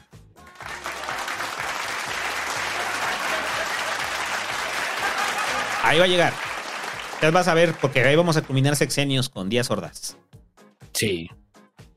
Y. La muerte de López Mateos es una muerte muy triste, cabrón. Lo que Mm. decía ese al inicio de que López Mateos decía que había sido bendecido en todo. O sea, que tuvo una. O sea, fue bendecido en su vida política, en su vida amorosa, güey. Yo no sé con cuántas mujeres tuvo sexo López Mateos, güey. O sea, no lo quiero pensar. Me haría sentir mal a mí mismo. Este. O sea, no por un asunto de machismo, sino por un asunto de saber que frente a López Mateos tú eres profundamente feo. Y López Mateos, pues simplemente lo que hacía era vivir, güey. O sea, era ser él, ¿no? Living, sí. O sea, vivir. O sea, ¿cuál era tu mérito? Vivir. Ser yo. Eh, pero López Mateos al final, que se decía mucho de sus migrañas, que parecía migrañas enormes López Mateos. Migrañas incapacitantes. eh, por eso muchas fotos que va a ver ahí tiene como lentes oscuros. Si se da cuenta, hay unas fotos de donde está López Mateos y ya se ve bien jodido, ¿no? O sea, se ve flaco. Es que entre la presidencia, la vida loca y la enfermedad, se hace viejo muy cabrón su sexenio. Sí, envejece. Y los últimos dos años ya es López Mateos en su modo viejito cochino. O sea, de viejo cochino. Deja de ser galán, entonces sí sigue siendo presidente, pero ya se va. Entonces ya no lo ven como el galán, ahora lo ven como el viejo cochino. Exacto, o sea, ya es el viejo cochino. Entonces López Mateos, López Mateos en su periodo viejo cochino, de producto de estos dolores de cabeza tan fuertes que padecía, pues de repente tiene un dolor de cabeza muy, muy fuerte y llega al hospital y, y pues le descubren que tiene la cabeza llena de aneurismas y pues ya valió madre, ¿no? Entonces, a mí lo que me sorprendía es que cuando pasó eso, la gente eh, fue afuera del hospital a rezar por la salud del presidente López Mateos. El Papa rezó por la salud del presidente López Mateos. O sea, porque esto es un año después de que ya este, dejó la presidencia. O sea, Díaz Ordaz ya, ya es presidente, el expresidente López Mateos, eh, ya muy querido, güey. Todo el mundo reza por él, por su pronta recuperación. Pero entonces te habla de, de lo que dicen, ¿no? Que es el último presidente popular, o sea, realmente popular del país, ¿no? Muy querido por las masas. La gente quería mucho a López Mateos. Sí, no, ya después. Bueno, yo creo que con Echeverría también cree, también un poco, ¿sí? Al inicio. Al inicio. Después se pelea con todos. No está mal decirlo, o sea, sería más el último presidente que después de que termine su periodo es querido. Sí, porque pues la gente lo recuerda con cariño. Porque había dinero. pues sí, güey. Porque fluían las Porque cosas. me iba bien, o sea. Sí. Sí, sí, recuerdas con cariño cuando te va muy bien, ¿no? Sí. Me fue muy bien en sus sexenios, sí, mucha gente sí. Entonces, cuando enfermó López Mateos, la gente, eh, iba fuera del hospital a orar por la salud del presidente, ¿no? El Sí. expresidente López Mateos, Es que sí se murió muy rápido, ¿no? ¿En qué año se murió? en el 69. Al siguiente año. No, en el. No es cierto, se, no, se enfermó en el 65 y murió en el 69.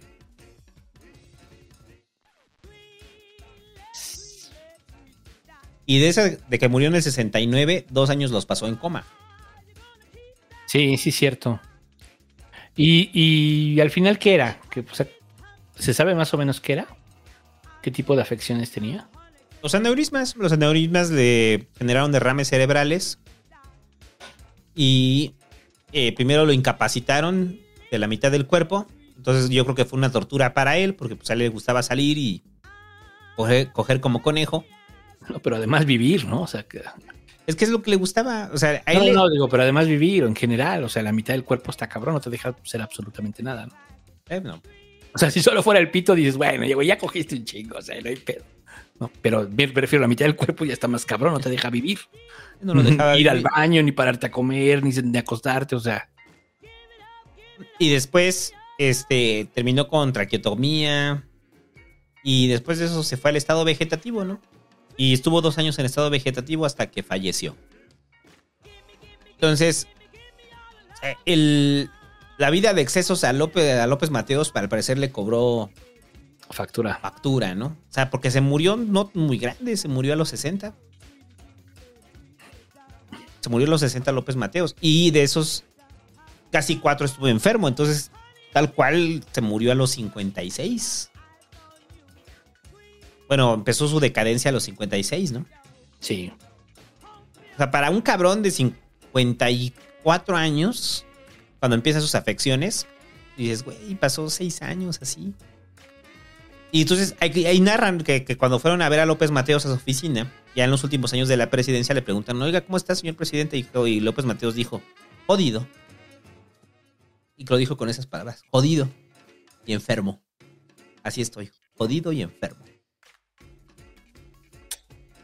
Y recupero lo que dije al inicio, ¿no? O sea, lo suyo no era la, eh, ejercer el poder a ese nivel, ¿no? O sea, no era un hombre de Estado. Pero tomó acciones de Estado al final, ¿no? La situación lo llevó ahí. Pero es como ese güey que, que, o sea, si a López Mateos lo hubieras puesto toda su vida a andar en la bohemia.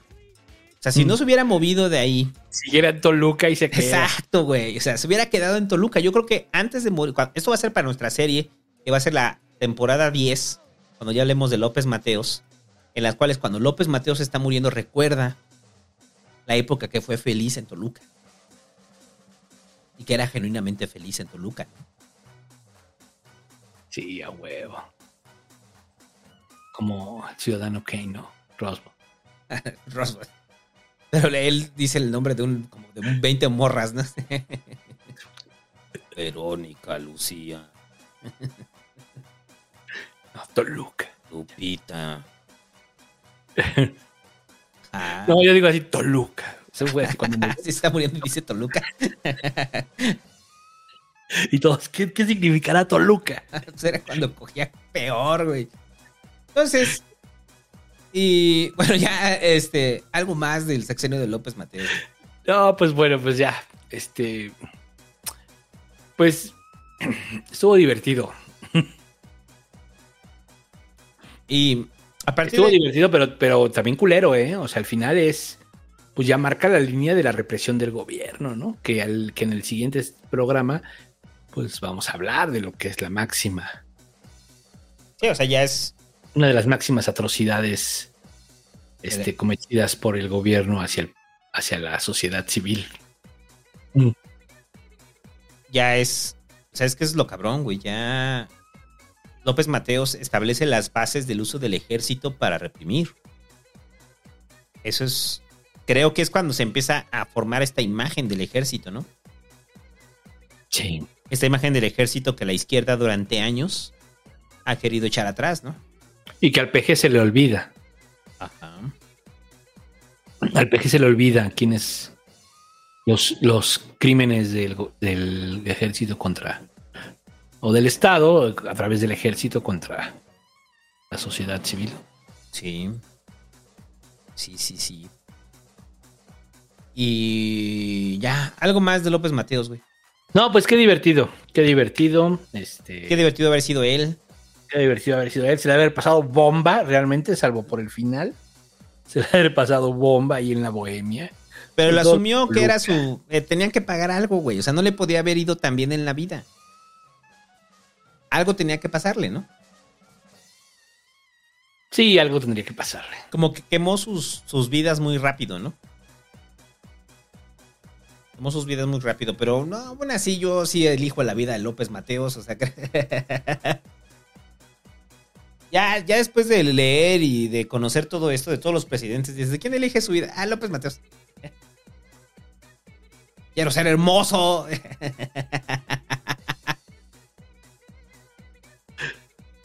Quiero ser hermoso como López Mateos. Es un poco peña, ¿no?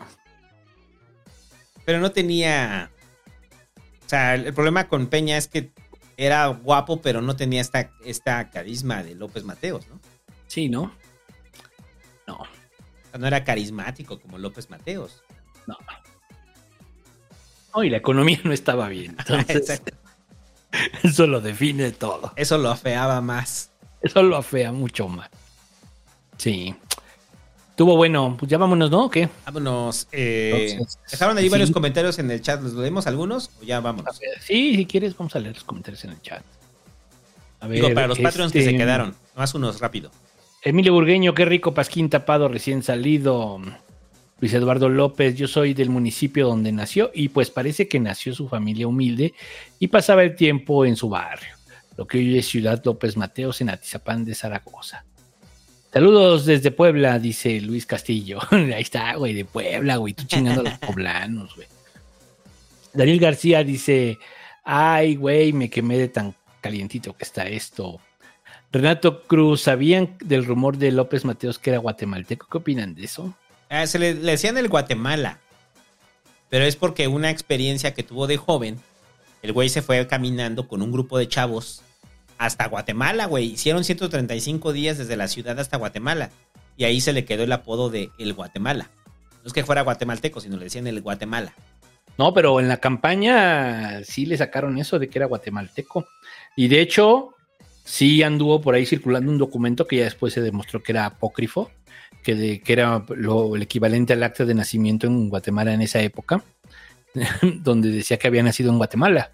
O sea, sí hubo ese rumor, pero pues todo chisme, todo chisme. Pero eso de que nació en Guatemala ya lo he visto muchas veces y creo que ahí nació. Bueno, Luis Eduardo López dice, jajaja, periférico se llama Boulevard Ávila Camacho. Pues sí.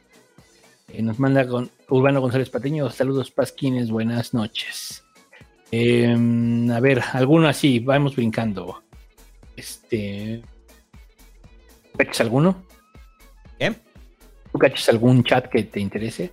Para no ir leyendo todo, sino más bien brincando. Dice Lugo 1456. Así que con los cambios de AMLO, el ampliar lo que es la seguridad, lo que es seguridad nacional, la requisa tiene más alcance. Sí. Sí. Sí, claro que sí. Sí. Y. Eh, Ajá. ¿Ya? No, pues ya más este último. Dice el profesor Sergio Sánchez. Nada mejor que armar el plan de clase escuchando el pasquín tapado. Saludos desde Tijuana. Saludos hasta allá. Saludos a Juana. Ah. Y este es bueno, espérate, este es muy bueno. Dice el Jesús Karim Garay. A mi mamá le habían ofrecido casa en Bugambilia, Zapopan, Jalisco. El actual equivalente de la Roma en CDMX. Eso pasó, güey. Sí, sí, a mi abuela también. Mi abuela tuvo oportunidad de comprar acá propiedad en, en la Narvarte. Toda esa Sí, gente que y se- fueron- se fueron a Ciudad Neza. Oh, no, no seas cabrón. Pero ¿qué van a saber? Esto es real. Sí, sí. es. Bueno, Y ya, eh, eh, en 1964, muchachos, llegaba Díaz Ordaz. Y en México, como ya empezábamos faltos de creatividad, pues llegaban los rebeldes del rock a hacer covers de las canciones de los Beatles. ¿Por qué? Porque era lo popular. Y comienza una de las historias, comienza el periodo, uno de los periodos más oscuros de la historia de México. Al ritmo del rock and roll, porque ya llegó el rock and roll. ahí llegó el rock and Y ya, vámonos. roll. Adiós. Con este cover que es inmundo. Inmundo. Inmundo. Adiós. Esto a.